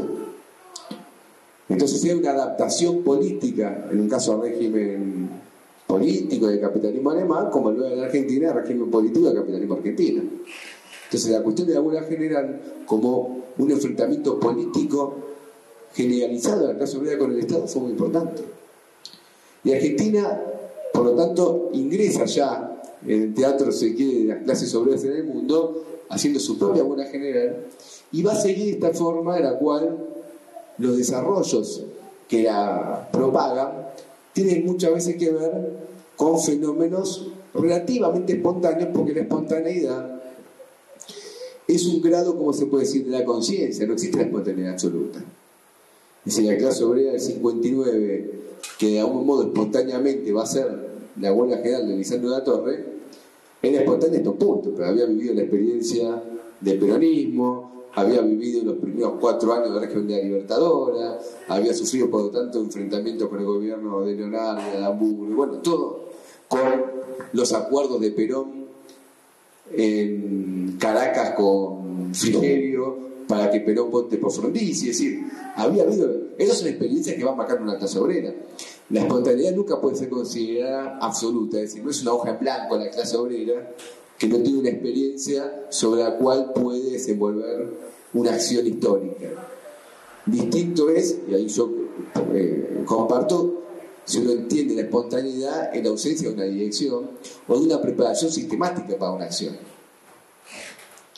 Y ese es un punto, eh, un punto que obviamente estuvo ausente en todas las bolas que yo le dije, en la de 1919, en la del 59, en el proceso de Córdoba y en el 75.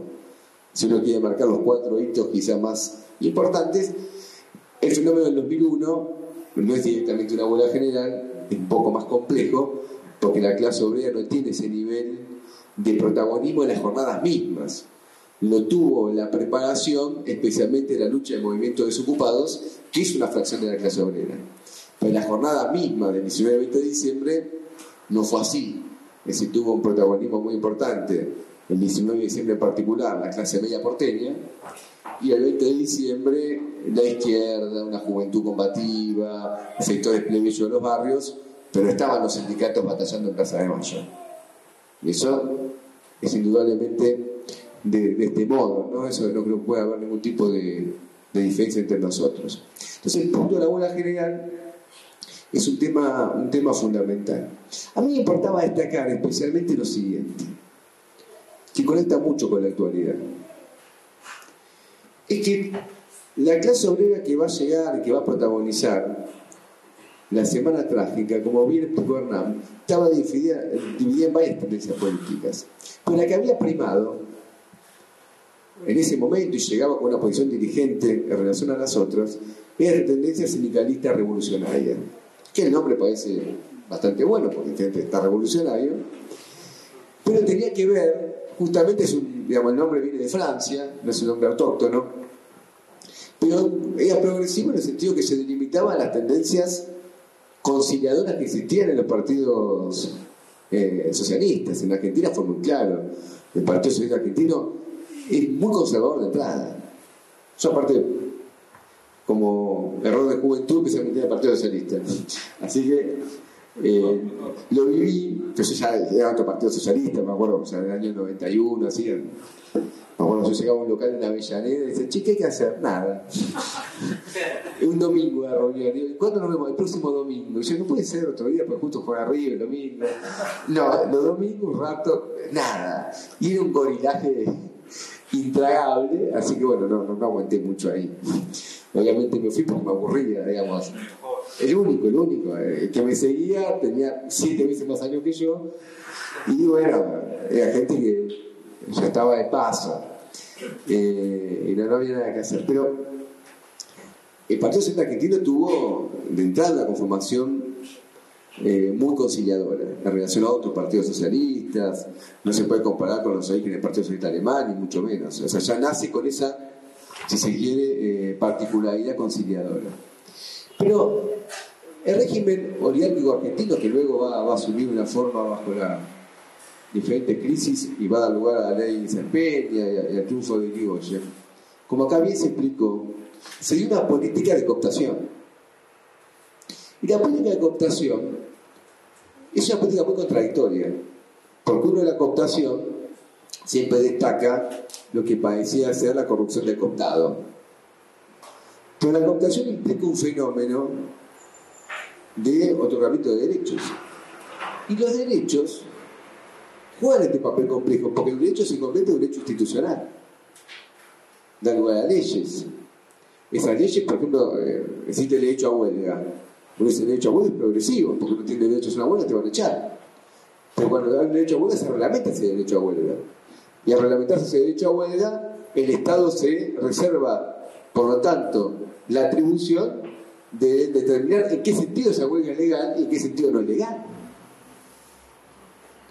y hay una institución del Estado, en este caso el Ministerio de Trabajo, ahora Secretaría de Trabajo, que es quien te dice que la huelga se puede hacer o no se puede hacer, y en determinadas condiciones esa huelga es declarada ilegal, por vez declarada ilegal, el obrero que la protagoniza queda a merced de la clase capitalista de, su patronal o quien sea para poder tomar sanciones, por ejemplo el despido, eh, con causa sin, que siquiera se paga una indemnización. Entonces, todos los derechos laborales que se fueron desenvolviendo fueron jugando este papel contradictorio. Porque por un lado, aparecía la clase obrera recibiendo una serie de, derechos, que no iba solamente a recuperar, sino una lucha. Lo mismo ocurrió con Perón, no es que, por ejemplo, Perón otorgó el aguinaldo de Macanudo que era Perón. No, no, hubo huelgas por el aguinaldo. Pero en la medida que esas huelgas que se realizaron por el aguinaldo llevaban al régimen de entregar el derecho al aguinaldo, se convertían contradictoriamente en una forma de regimentación de los trabajadores. Y ese punto está presente en todo fenómeno político. A mí me impactó mucho. Es un texto que tuve que escribir, tenemos un congreso, eh, puse algo muy sucinto que me doy cuenta que para que se, se desenvuelva más una polémica entre, y, ir más a fondo hay que desarrollarlo más. A mí me impactó mucho cuando ahora lo echó a la triaca. Lo cual por sí me puede estar contento, pero cuando lo echó a la triaca eh, fue acompañado y que el Ministerio de Trabajo pasó a Secretaría de Trabajo. Entonces me tocó participar eh, en marchas, en actos de general corriente vinculadas a Kirchner. Me impactó en particular un acto que hubo de anticapital, que fue muy numeroso, ahí frente a lo que venía a ser la vieja jefatura de gobierno, donde protestaba mucho por ese hecho. A mí en particular, que se llama Secretaría, Ministerio, imagínense, no, me da lo mismo. Pero ahí eh, había un acto muy importante y, los trabajadores que estaban ahí, no solamente los que hablaban desde el palco, creo que estaban convencidos que había sido un atropello contra la clase obrera. Es decir, que una institución del Estado modificó, bueno, entonces estaban los discursos clásicos eh, que uno podía, digamos, de tipo Jaureche, la vaca tiene ministerio, pero el trabajador no tiene ministerio, bueno, sigue habiendo un ministerio de agricultura, ganadería, no sé cómo se llama, en particular ese ministerio, pero es ministerio de trabajo. Entonces, ¿cómo puede ser que un trabajador tenga ministerio, pero si no tenga la vaca? Eso que decía Jaureche antes, otra vez repitiendo la misma cantineta. Y he notado muy claramente en todos esos sectores de izquierda una situación similar sin entrar en crítica a nadie, no es una crítica particular, pero los compañeros, por ejemplo, del Ministerio de Trabajo, para que ustedes vean, que es una interna combativa de arte, que apoya la frente de izquierda, así que prácticamente no podía hacer nada contra ellos, pero también he ido a participar de conflictos que ellos protagonizaron y dicen que su trabajo son los derechos de los trabajadores. Entonces, ahora digo, la pucha. Este, uno ve un grado de aislamiento ya ideológico profundo. Porque si tendencias que apoyan al frente de izquierda y que luchan, porque por ejemplo ese día que cantaban algo así, no me acuerdo cómo era el cántico exactamente, estaban ocupando el ministerio. O sea, no puedo decir que no luchan porque luchaban. No puedo decir que políticamente no sean de izquierda porque votan al frente de izquierda. Pero ellos decían que sus reclamos son los derechos del trabajo. Así que, que el Ministerio de Trabajo sí funcione plenamente hace al derecho del trabajador. ¿A qué tipo de derecho, por lo tanto? A la regulación estatal de la relación obrero-patronal. Y delata una divergencia estratégica sobre la función del Estado en la sociedad actual. Si el Estado tiene por función garantizar los intereses de la clase capitalista contra los trabajadores, o si en cambio el Estado es un mediador entre una clase y la otra clase. Ahora, claro, como garantizar los privilegios, los intereses de la clase capitalista puede suponer determinadas condiciones medianas, porque no siempre significa que no se medie. Por ejemplo, mañana una empresa quiere cerrar y capaz que, che, escuchame, bueno, ya no cierren todo, echar la mitad, porque se llama un quilombo bárbaro, y si se llama un quilombo bárbaro, afectar los intereses finales de la clase capitalista. Es decir, que la mediación, digamos, mejor dicho, la defensa de los intereses de la clase capitalista no incluye la mediación.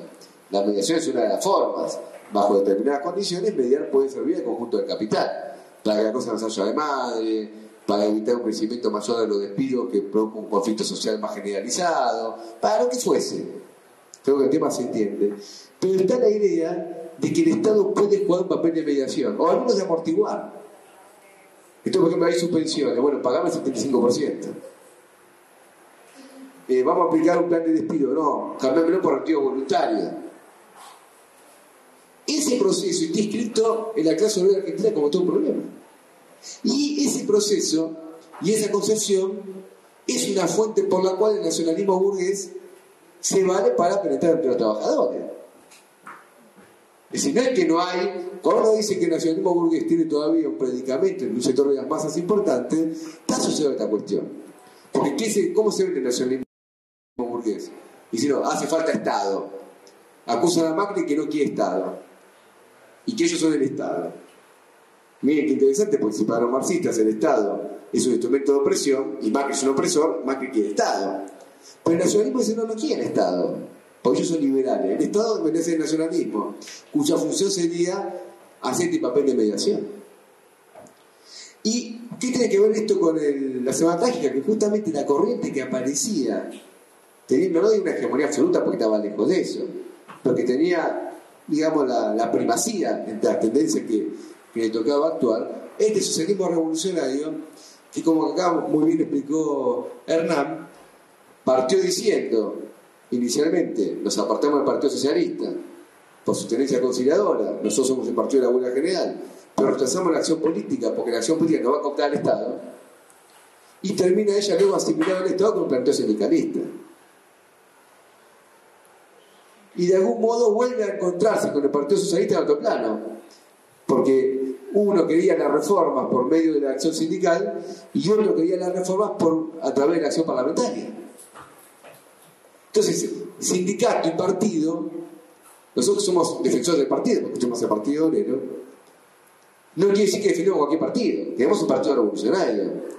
Y el partido revolucionario también milita en los sindicatos y construye sus fracciones en los sindicatos para impulsar a los sindicatos como instrumento de acción de la clase obrera. En este punto Lenin fue superior a toda esta polémica, porque Lenin también defendía la militancia de los sindicatos. Hay un texto eh, famoso de Lenin sobre el izquierdismo, cuando después de tomar el poder venían todos los izquierdistas de Europa y decían, che, Lenin, basta de los sindicatos, toda una manga de Europa, nosotros vamos a tomar el poder mañana, le dice, pará, no seas boludo, más o menos decía Lenin, tenés que invitar a los sindicatos, ganarte la mayoría de la clase obrera, si no, no vas a tomar el poder. Los bolcheviques habían ganado las elecciones de la, de la Duma obrera antes de la guerra mundial. Es no es que llegó un día Lenin y dijo, estoy poder los soviets y se fueron con Lenin. No, no. Se habían formado los cuadros, se había formado un partido, así. Y antes, claro, sí. No es que si vos no ganaste la mayoría de la clase obrera para poderte tomar el poder, es una ilusión, es como que de a la guerra se me armaste el ejército. Eso no existe, no se lo recomiendo a nadie porque va a perder la guerra, va a perder la revolución. Pero Lenin planteaba que la acción política era la acción política revolucionaria era superior a la acción sindical, porque la acción sindical chocaba con la posibilidad de llegar como máxima a la relación de la densidad de la mente de la fuerza de trabajo. Reproduce finalmente la lógica capitalista. Y el partido tiene por solución llevar a los trabajadores un programa revolucionario a través de la agitación, la propaganda y la organización. Y con ese, de ese modo los sindicatos pueden jugar un papel progresivo. Que fue más allá, cuando escribe su tesis sobre los sindicatos en América Latina y se reúne con un argentino, con Mateo Fosa, que era trotskista, y dice, bueno, los sindicatos en la época imperialista tienen que jugar un papel revolucionario, pero en la medida que sean independientes del Estado. La independencia política es un concepto también que hay que desenvolver críticamente. Porque este socialismo revolucionario él defendía la independencia política. Formalmente somos independientes de los partidos, somos independientes de todos los gobiernos. De algún modo algo así hacía de Genaro en Argentina. La CTA es independiente políticamente. Bueno, pues, con la alianza de algún modo, ¿no? Pero la independencia política no es sinónimo de neutralidad en nuestro caso. Independencia política significa independencia de clase, es decir, la lucha contra el capital y el desarrollo de un partido revolucionario que luche contra el capital y contra su Estado. La presentación de independencia política de esta tendencia socialista revolucionaria es una especie de neutralidad. No estamos con los radicales, no estamos con el Partido Socialista, no estamos con los partidos oligárquicos, no integramos los gobiernos, E incluso durante un periodo desconfiaban bastante también de esta legislación sindical. Porque las legislaciones sindicales en Argentina empiezan siendo impulsadas por la derecha, que veían la necesidad de afrontar la cuestión obrera a partir de una acción del Estado que permite una cooptación y darle una organicidad a lo que podía ser un caos. Entonces, la cuestión de la independencia política tiene que entenderse como una acción de lucha de clases de un programa socialista. Porque de otro modo termina siendo una presentación embellecida de una neutralidad que no puede ser tal. Porque la sociedad no permite esa neutralidad. El Estado existe, los partidos existen, y por esa neutralidad terminan siendo, de una u otra manera, utilizadas por la clase capitalista para llevar a los trabajadores a, lo que finalmente ocurrió, porque como bien decía Hernán también, el radicalismo después de estas masacres, pues son masacres, es decir, eh, estamos hablando de represiones eh, de características brutales, ustedes piensen que nosotros denunciamos con muchísima razón la represión del 19 y 20 de diciembre, y a nivel nacional hubo 39 asesinatos, de un país numéricamente más grande que el de 1919, y las estadísticas eh, se quiere más brutales, pero ahí dice la embajada norteamericana, no es que lo dice, digamos, la izquierda, habla de más de mil asesinatos. Creo que 4.000, 5.000 heridos, creo que hubo hasta 45.000 personas eh, enjuiciadas, procesadas. Estamos hablando de una, una enorme masacre. Y eso son, por lo tanto, eh, situaciones eh, de enorme importancia. Entonces tenemos acá como una, una conclusión, me parece fundamental, que arroja esta experiencia, que una tendencia que debuta como ruptura por izquierda del Partido Socialista, que declara una neutralidad en relación a los partidos, pero que no desenvuelve un programa revolucionario y termina siendo asimilado por el Estado capitalista. Y esto digo, es importante frente al debate que puede existir en la actualidad en relación al apoliticismo. ¿A dónde lleva el apoliticismo? Es una forma de asimilación al régimen. Es una forma de asimilación al régimen. Y el problema de la cooptación del Estado, explotando justamente eh, el temor que tiene la propia clase obrera de enfrentarse con la clase capitalista sin ningún tipo de mediación. Y de ahí la, presentación embellecida de un Estado capitalista, que combina de una manera muy hábil la represión con la política de otorgamiento de derechos y de cooptación sobre el tema de la represión, yo eh, suscribo de una manera muy clara lo que dijo Hernán. Eh, la clase capitalista argentina, cada vez que fue necesario, demostró una brutalidad. Su capacidad de acción represiva ha sido ilimitada. Del mismo modo que masacraron de una manera bestial en, la Semana Trágica, le hicieron luego eh, en la Patagonia Rebelde, y era la clase capitalista que organizó tirar a compañeros en el Río de la Plata bajo la dictadura de Videla.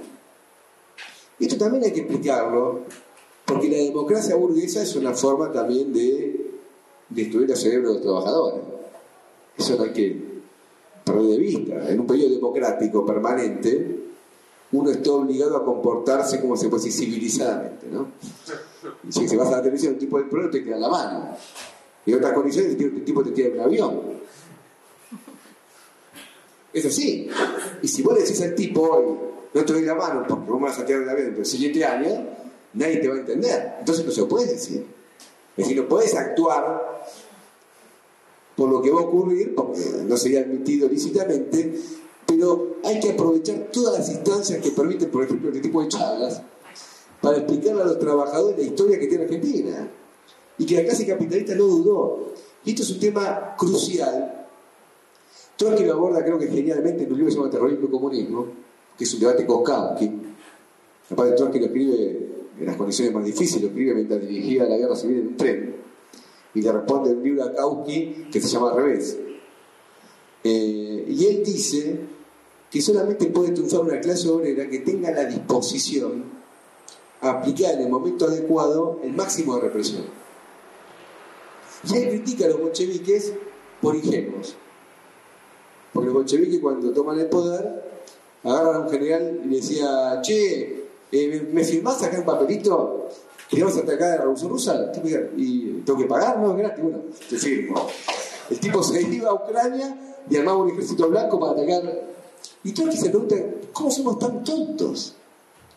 ¿Cómo es que le perdonamos a todos estos generales del ejército zarista que iban con una mera, un mero compromiso de palabra lo dejamos libres y eso le permitió armar ejércitos brutales que costaron la vida de decenas de miles de obreros revolucionarios y eh, causaron todavía más crisis económica que ya tenía Rusia después de la guerra. Y dijo, porque lo comimos el verso de la redención que tenía en la revolución. Es decir, que la revolución cambiaba las mentes, todo, y bueno, también iba a cambiar la de general contra revolucionario, eso nos equivocamos. Y solo que se pudo corregir a tiempo. Solo que se pudo corregir a tiempo. En un momento, contra el terror blanco aplicó el terror rojo. Y no le dudó el pulso, ni a Lenin, ni a Trotsky, ni a ninguno, para asegurar lo que la revolución tenía que asegurar. Y eso que es una cuestión que uno no puede ver como lejana, porque no tenemos una toma de poder en forma inmediata, en un momento determinado se puede convertir en una cuestión crucial. Es decir, en los momentos donde está en juego la revolución o la contrarrevolución, ese tipo de conclusión es fundamental. Y tenemos que explicarlo. Porque, insisto, tenemos una, cantidad de gente dispuesta a hacer cosas brutales en determinadas condiciones, solo que esas condiciones no están presentes. Y como no están presentes, se presentan como personas democráticas, eh, el macrismo se presenta como amante del diálogo contra el totalitarismo kirchnerista. Y todos sabemos que es una corriente que ante sus raíces en el procesismo desde su fortuna personal a su tendencia al reclutamiento de una parte de su personal político. Que si no es más milico adentro, porque se murió en todo, pues ya la gente, digamos, también los muy reaccionarios, me refiero, todo tiene una edad. Pero si no, estarían todos ahí adentro. Es decir, esos son los de Adapur, son los, son los de Onganía, son, son, esos. Si no están es porque, bueno, no, no pueden estar más que los que están. Entonces son conclusiones importantes y la semana trágica es indudable que la clase obrera, uno puede pensar lo siguiente, ¿la clase obrera podía tomar el poder en ese momento? Son preguntas difíciles de contestar así. Pero uno a priori tiene que decir, es difícil. Porque, sea, no por un tema, ¿cómo se puede, eh, se puede decir sociológico nada más? Es decir, la debilidad estructural. Porque uno piensa, por ejemplo, en la Rusia del 17, y la clase obrera rusa era una minoría en un país esencialmente campesino. Es una minoría. Y no solamente una minoría, venía diezmada de la guerra. Porque una parte importante de la clase obrera histórica que había votado los bolcheviques y que se había hecho estaba en las trincheras. Y una parte de la clase obrera nueva que estaba en las ciudades era un sector agrario que se tuvo que militarizar. Y no tenía esa experiencia con los bolcheviques de la revolución del 5, de las elecciones de la Duma posteriores. Y sin embargo, hubo un proceso político que la transformó en una clase dirigente. Entonces, no es exclusivamente eso. Y ni siquiera es un tema que acá planteó que hay que discutirlo mucho porque es un tema bastante complejo, en relación a cuál es la dialéctica que se da entre las concesiones, las conquistas y la burocratización. Porque yo creo, creo que, digamos, no tengo acá la solución inmediata al tema, porque es un tema de los más complejos. Ya Marx hablaba bien de la aristocracia obrera referido a, Inglaterra y de algún modo modifica su posición sobre Irlanda al respecto, porque en un momento tanto quiere triunfar la voz en Irlanda, porque mientras Irlanda sigue siendo sometida, los obreros ingleses viven más o menos bien. Digamos, los textos son más o menos, se simplifica, digo, hablando de Irlanda, Marx llega a esa conclusión. Y entonces empiezan a desenvolver una fuerte defensa de la revolución agraria en Irlanda, y de de Irlanda.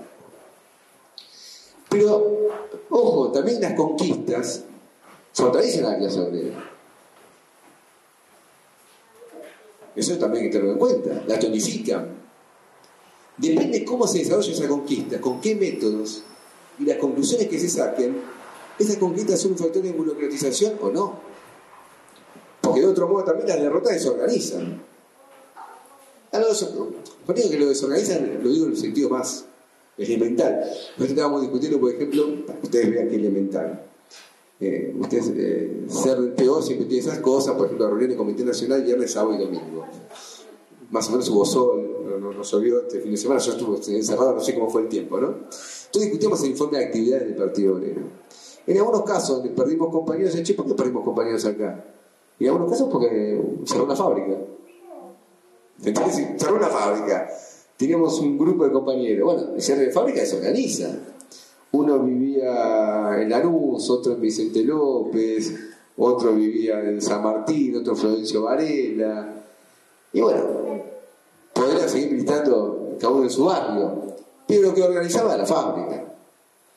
Y fue una huelga y a veces esos compañeros se pierden, la derrota no son gratis tampoco. Entonces, ¿en qué medida un triunfo, una conquista, se convierte en un factor de cooptación y de burocratización y en qué medida se, produce, se convierte en un factor de tonificación y de elevación de la organización y de la conciencia de los trabajadores. Y eso creo que está asociado a la dirección de ese proceso. Eh, cuando Hernán hablaba del sindicato ferroviario, era posiblemente el sindicato más derechista en ese momento, digamos, fue el que más le dio la espalda a la Semana Trágica, el que más le dio la espalda. Bueno, también los ferroviarios de Rusia también le dio la espalda a los bolcheviques, digamos. No tenemos buena suerte con los ferroviarios, digámoslo. Pero eh, los bolcheviques tuvieron mucho peor que los ferroviarios también, digamos. No, fue un sindicato fácil. Pero eh, la dirección socialista, su tiempo había perdido muchas posiciones sindicales y mantenía ahí una, buena posición. Entonces, obviamente, los salarios de determinada rama de la industria no son los, digamos, hoy en Argentina, el salario de la rama siderúrgica, está claro que son más altos que los salarios de la rama textil. Eso no cabe ninguna duda. Entonces uno puede pensar que los salarios de la rama textil, al ser más bajos, convierten a la rama textil en más combativa que la rama siderúrgica. Pero no siempre es así. El cordobazo, acá hablamos de Bacena, justamente, Miguel Bacena, digamos ya no el Bacena original, sino el que fue ministro de Onganía, se quejaba porque Cordobazo inició los obreros aristocráticos. Lo mejor pago de Córdoba. Estaban los obreros eh, del Mata, que a lo mejor pago, son industrias con, mayor, con concentración de capital, y por lo tanto con mayor salario. Entonces, lo de Luz y Fuerza, en parte lo de la UTA, bueno, después de la historia, conocen, me quedo acá, eh, digamos, Marcelo se conoce mucho más que quizás la Semana Trágica. Y la queja de un gobierno aristocrático, digamos, por su origen, un gobierno pro sociedad rural, de que a los obreros mejor pago lo que hacían ese, ese alzamiento revolucionario, que tampoco se hizo incluso en un momento donde parecía que todo el mundo era peronista, no se hizo bajo la bandera de vuelta de Perón. Y que abrió un proceso en Argentina de características enormes, que va a ser derrotado recién con la dictadura militar del 76. Es decir, que la burguesía tiene que recurrir al máximo de su represión, de su violencia, porque fue superior a la que se hizo en el pasado, habla de que tiene que ver mucho con cómo se desenvuelve ese proceso, quién es su dirección.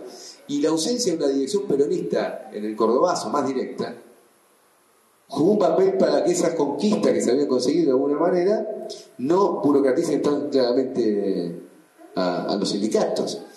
Al revés, la, la, la burguesía voy a buscar Perón para tratar de pagar ese fenómeno.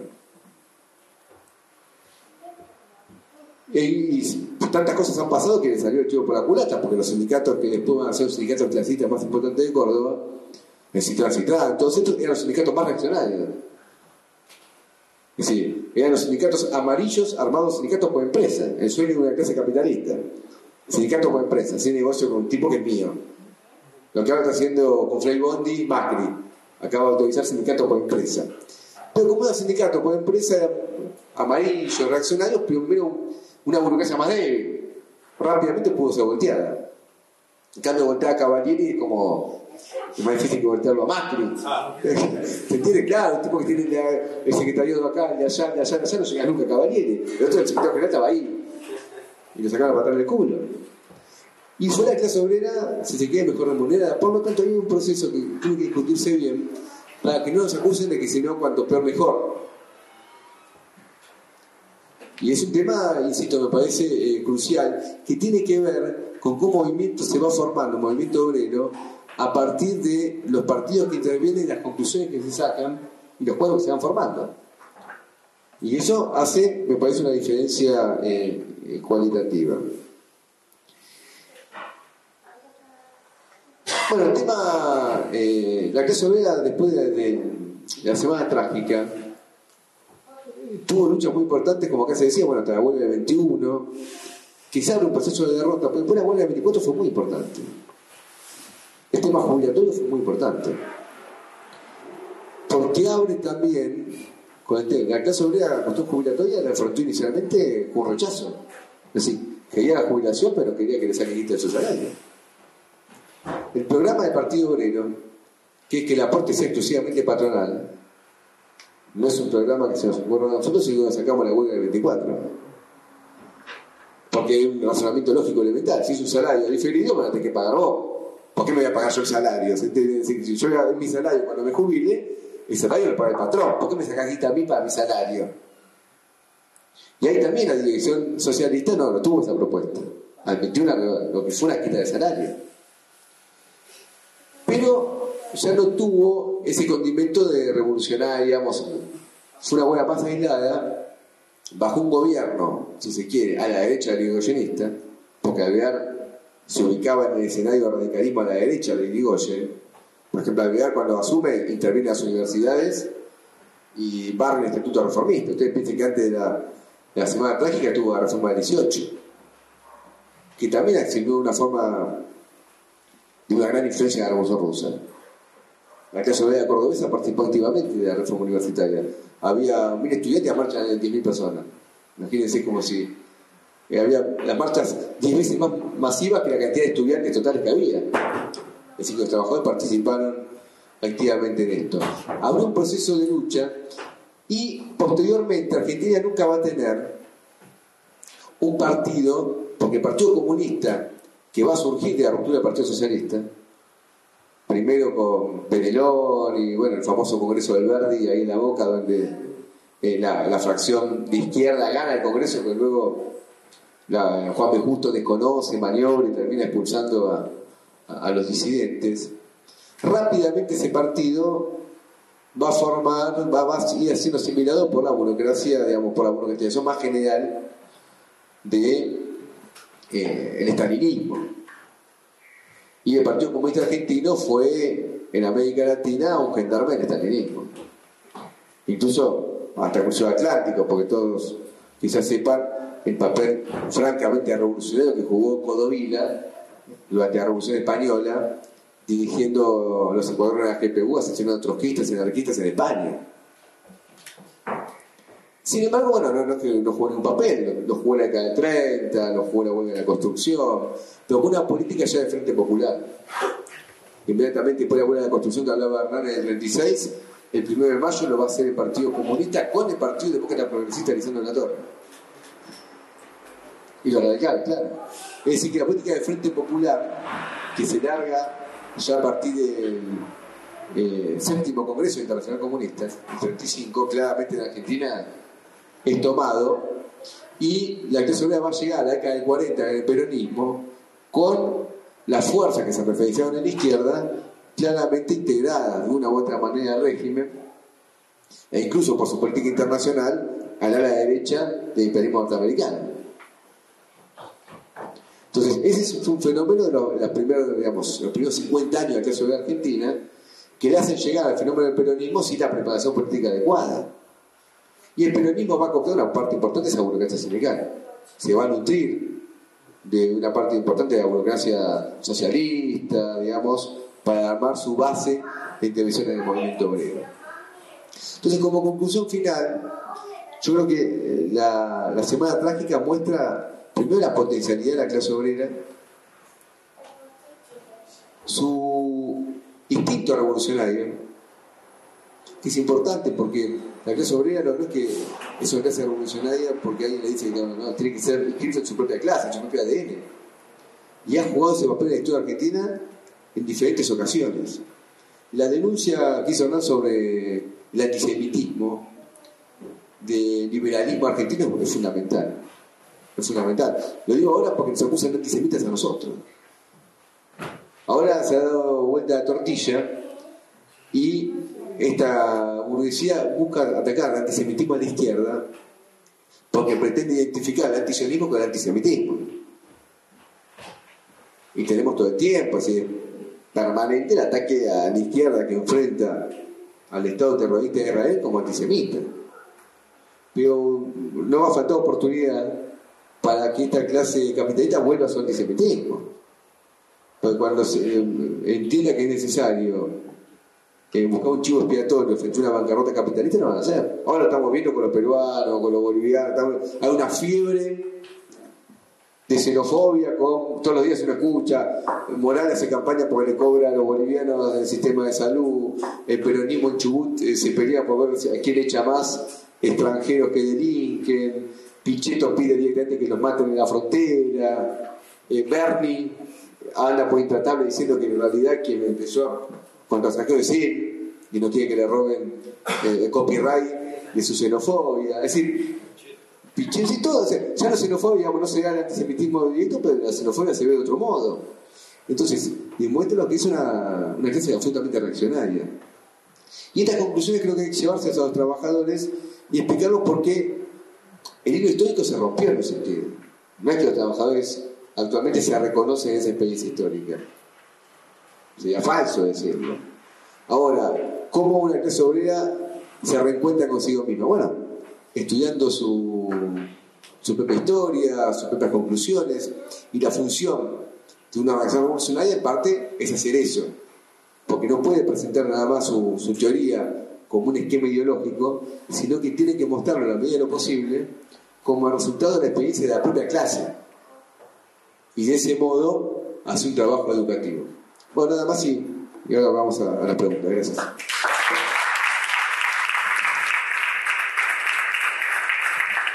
Bueno, bueno, si les parece, hacemos una ronda de preguntas y después eh, responde la mesa.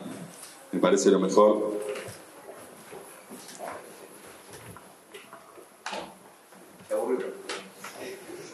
No tiene preguntas. Yo tengo una pregunta. Hablo con el micrófono. ¿es Por favor. Sí. Eh, bueno, tengo una pregunta, tal vez está media desorganizada. Eh, en cuanto, igual ya creo que lo explicó Gabriel un poco a lo último, pero en cuanto a las conquistas específicas de cómo se negocia ese cierre de huelga general al término de, de la semana trágica, si bien fue un movimiento espontáneo de masas y de un anarquismo que, que no tenía, o estaba en contra obviamente de eh, conformar un partido revolucionario, eh, sin embargo, esas conquistas como las nueve horas de trabajo o el feriado dominical o la liberación de todos los compañeros detenidos en esas épocas, o tal vez la motivación para lo que pasó después en, los otros movimientos obreros durante el mismo gobierno de Irigoyen, asimismo, eh, no sé, si quieren hacer algún señalamiento sobre ese cierre o sobre esa negociación que tuvo la FORA para terminar con la huelga general, eh, que también a mi parecer tiene un carácter revolucionario, porque se arrancan o se conquistan derechos laborales bastante eh, básicos y fundamentales para lo que era el contexto de la época donde eh, se trabajaba en, en- en formas como muy eh, terribles o carentes desde todos los costados. ¿Alguna otra? Así tomamos todas las preguntas.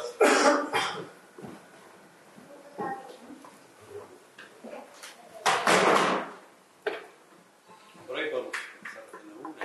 Bueno, No, respecto de, de- esta cuestión, sí, se logra, no hablamos tanto de, eso, ¿no? El resultado de la huelga fue una negociación, ¿eh? Dijimos nada. Se obtu- sí, se obtuvieron, se obtuvieron efectivamente para levantar la huelga y por favor, hubo, imagínate hubo contactos de Irigoyen se contactó con la patronal, a su vez se negociaba con la FORA, y efectivamente algunas conquistas se obtuvieron, en lo que tiene que ver con salario, con algunos mejoramientos. Todo agarrado con alfileres. Todo agarrado con alfileres. Y por eso es difícil sacar el balance, digamos, ¿sí? es estúpido, fue un triunfo, una victoria, una derrota.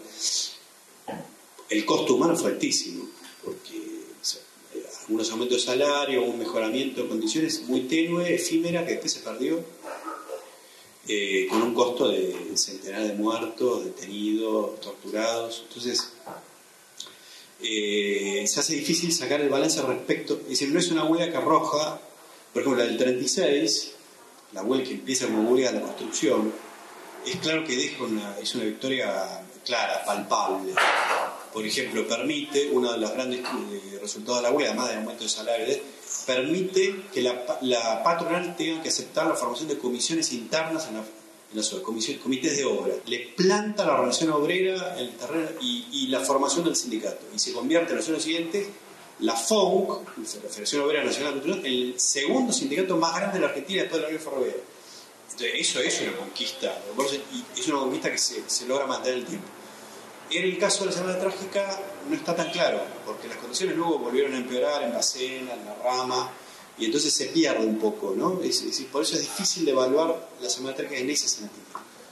Es este otro que deja, es un, capital experiencial, digamos, impresionante.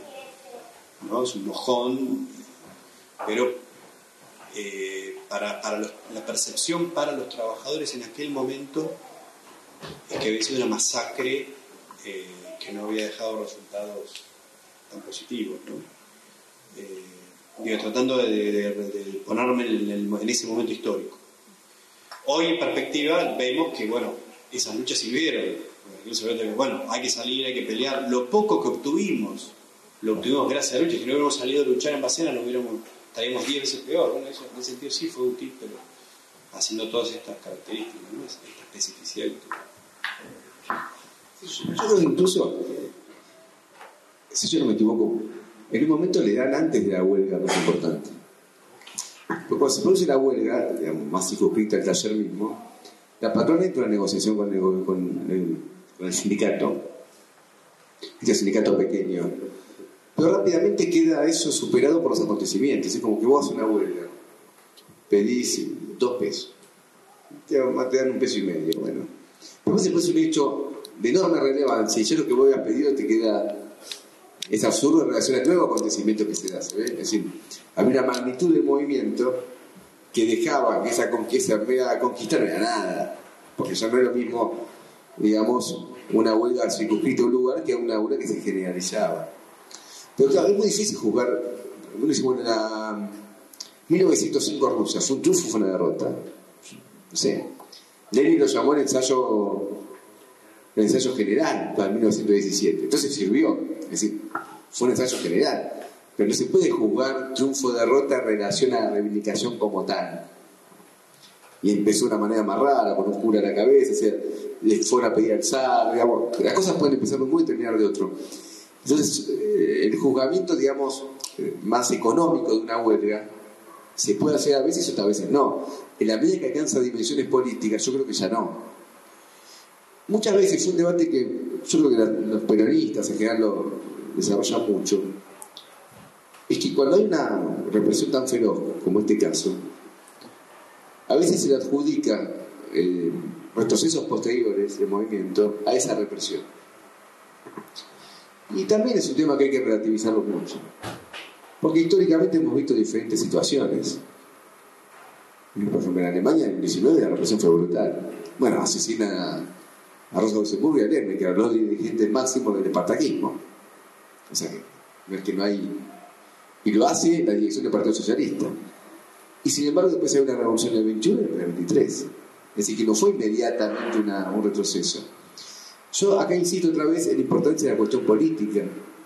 Porque cuando el periodismo dice, no, bueno, toda la década del 80, que no pasaba mucho, fue por la masacre de la dictadura eso es cierto, pero lo relativizo también con cuál fue la dirección que entró ese movimiento a la lucha contra la dictadura.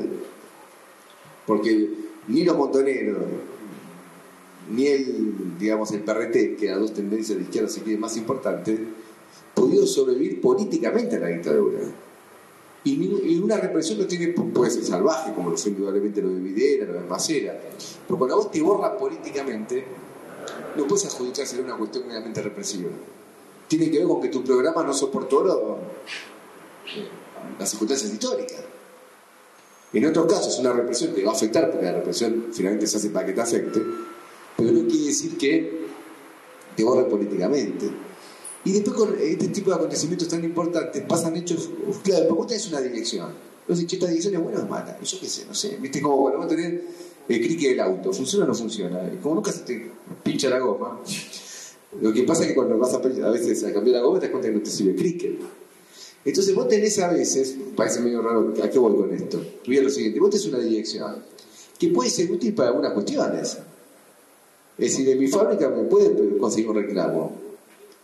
Pero va una aula general y, ya no, pero yo no lo sabía de antes, porque nunca tuve la posibilidad de constatar frente a ese acontecimiento cómo iba a relacionar esta dirección. Entonces, acontecimientos como, digamos, la dimensión de la semana trágica tiene enorme valor que pone a prueba a direcciones frente a hechos que los trabajadores no lo podían constatar porque no existían esos hechos. Por esto hice la broma del auto con, con el crítico. Bueno, yo no, no, sé qué pasa porque no tengo este acontecimiento. Yo en la rutina cotidiana, una dirección sindical me puede ser relativamente útil.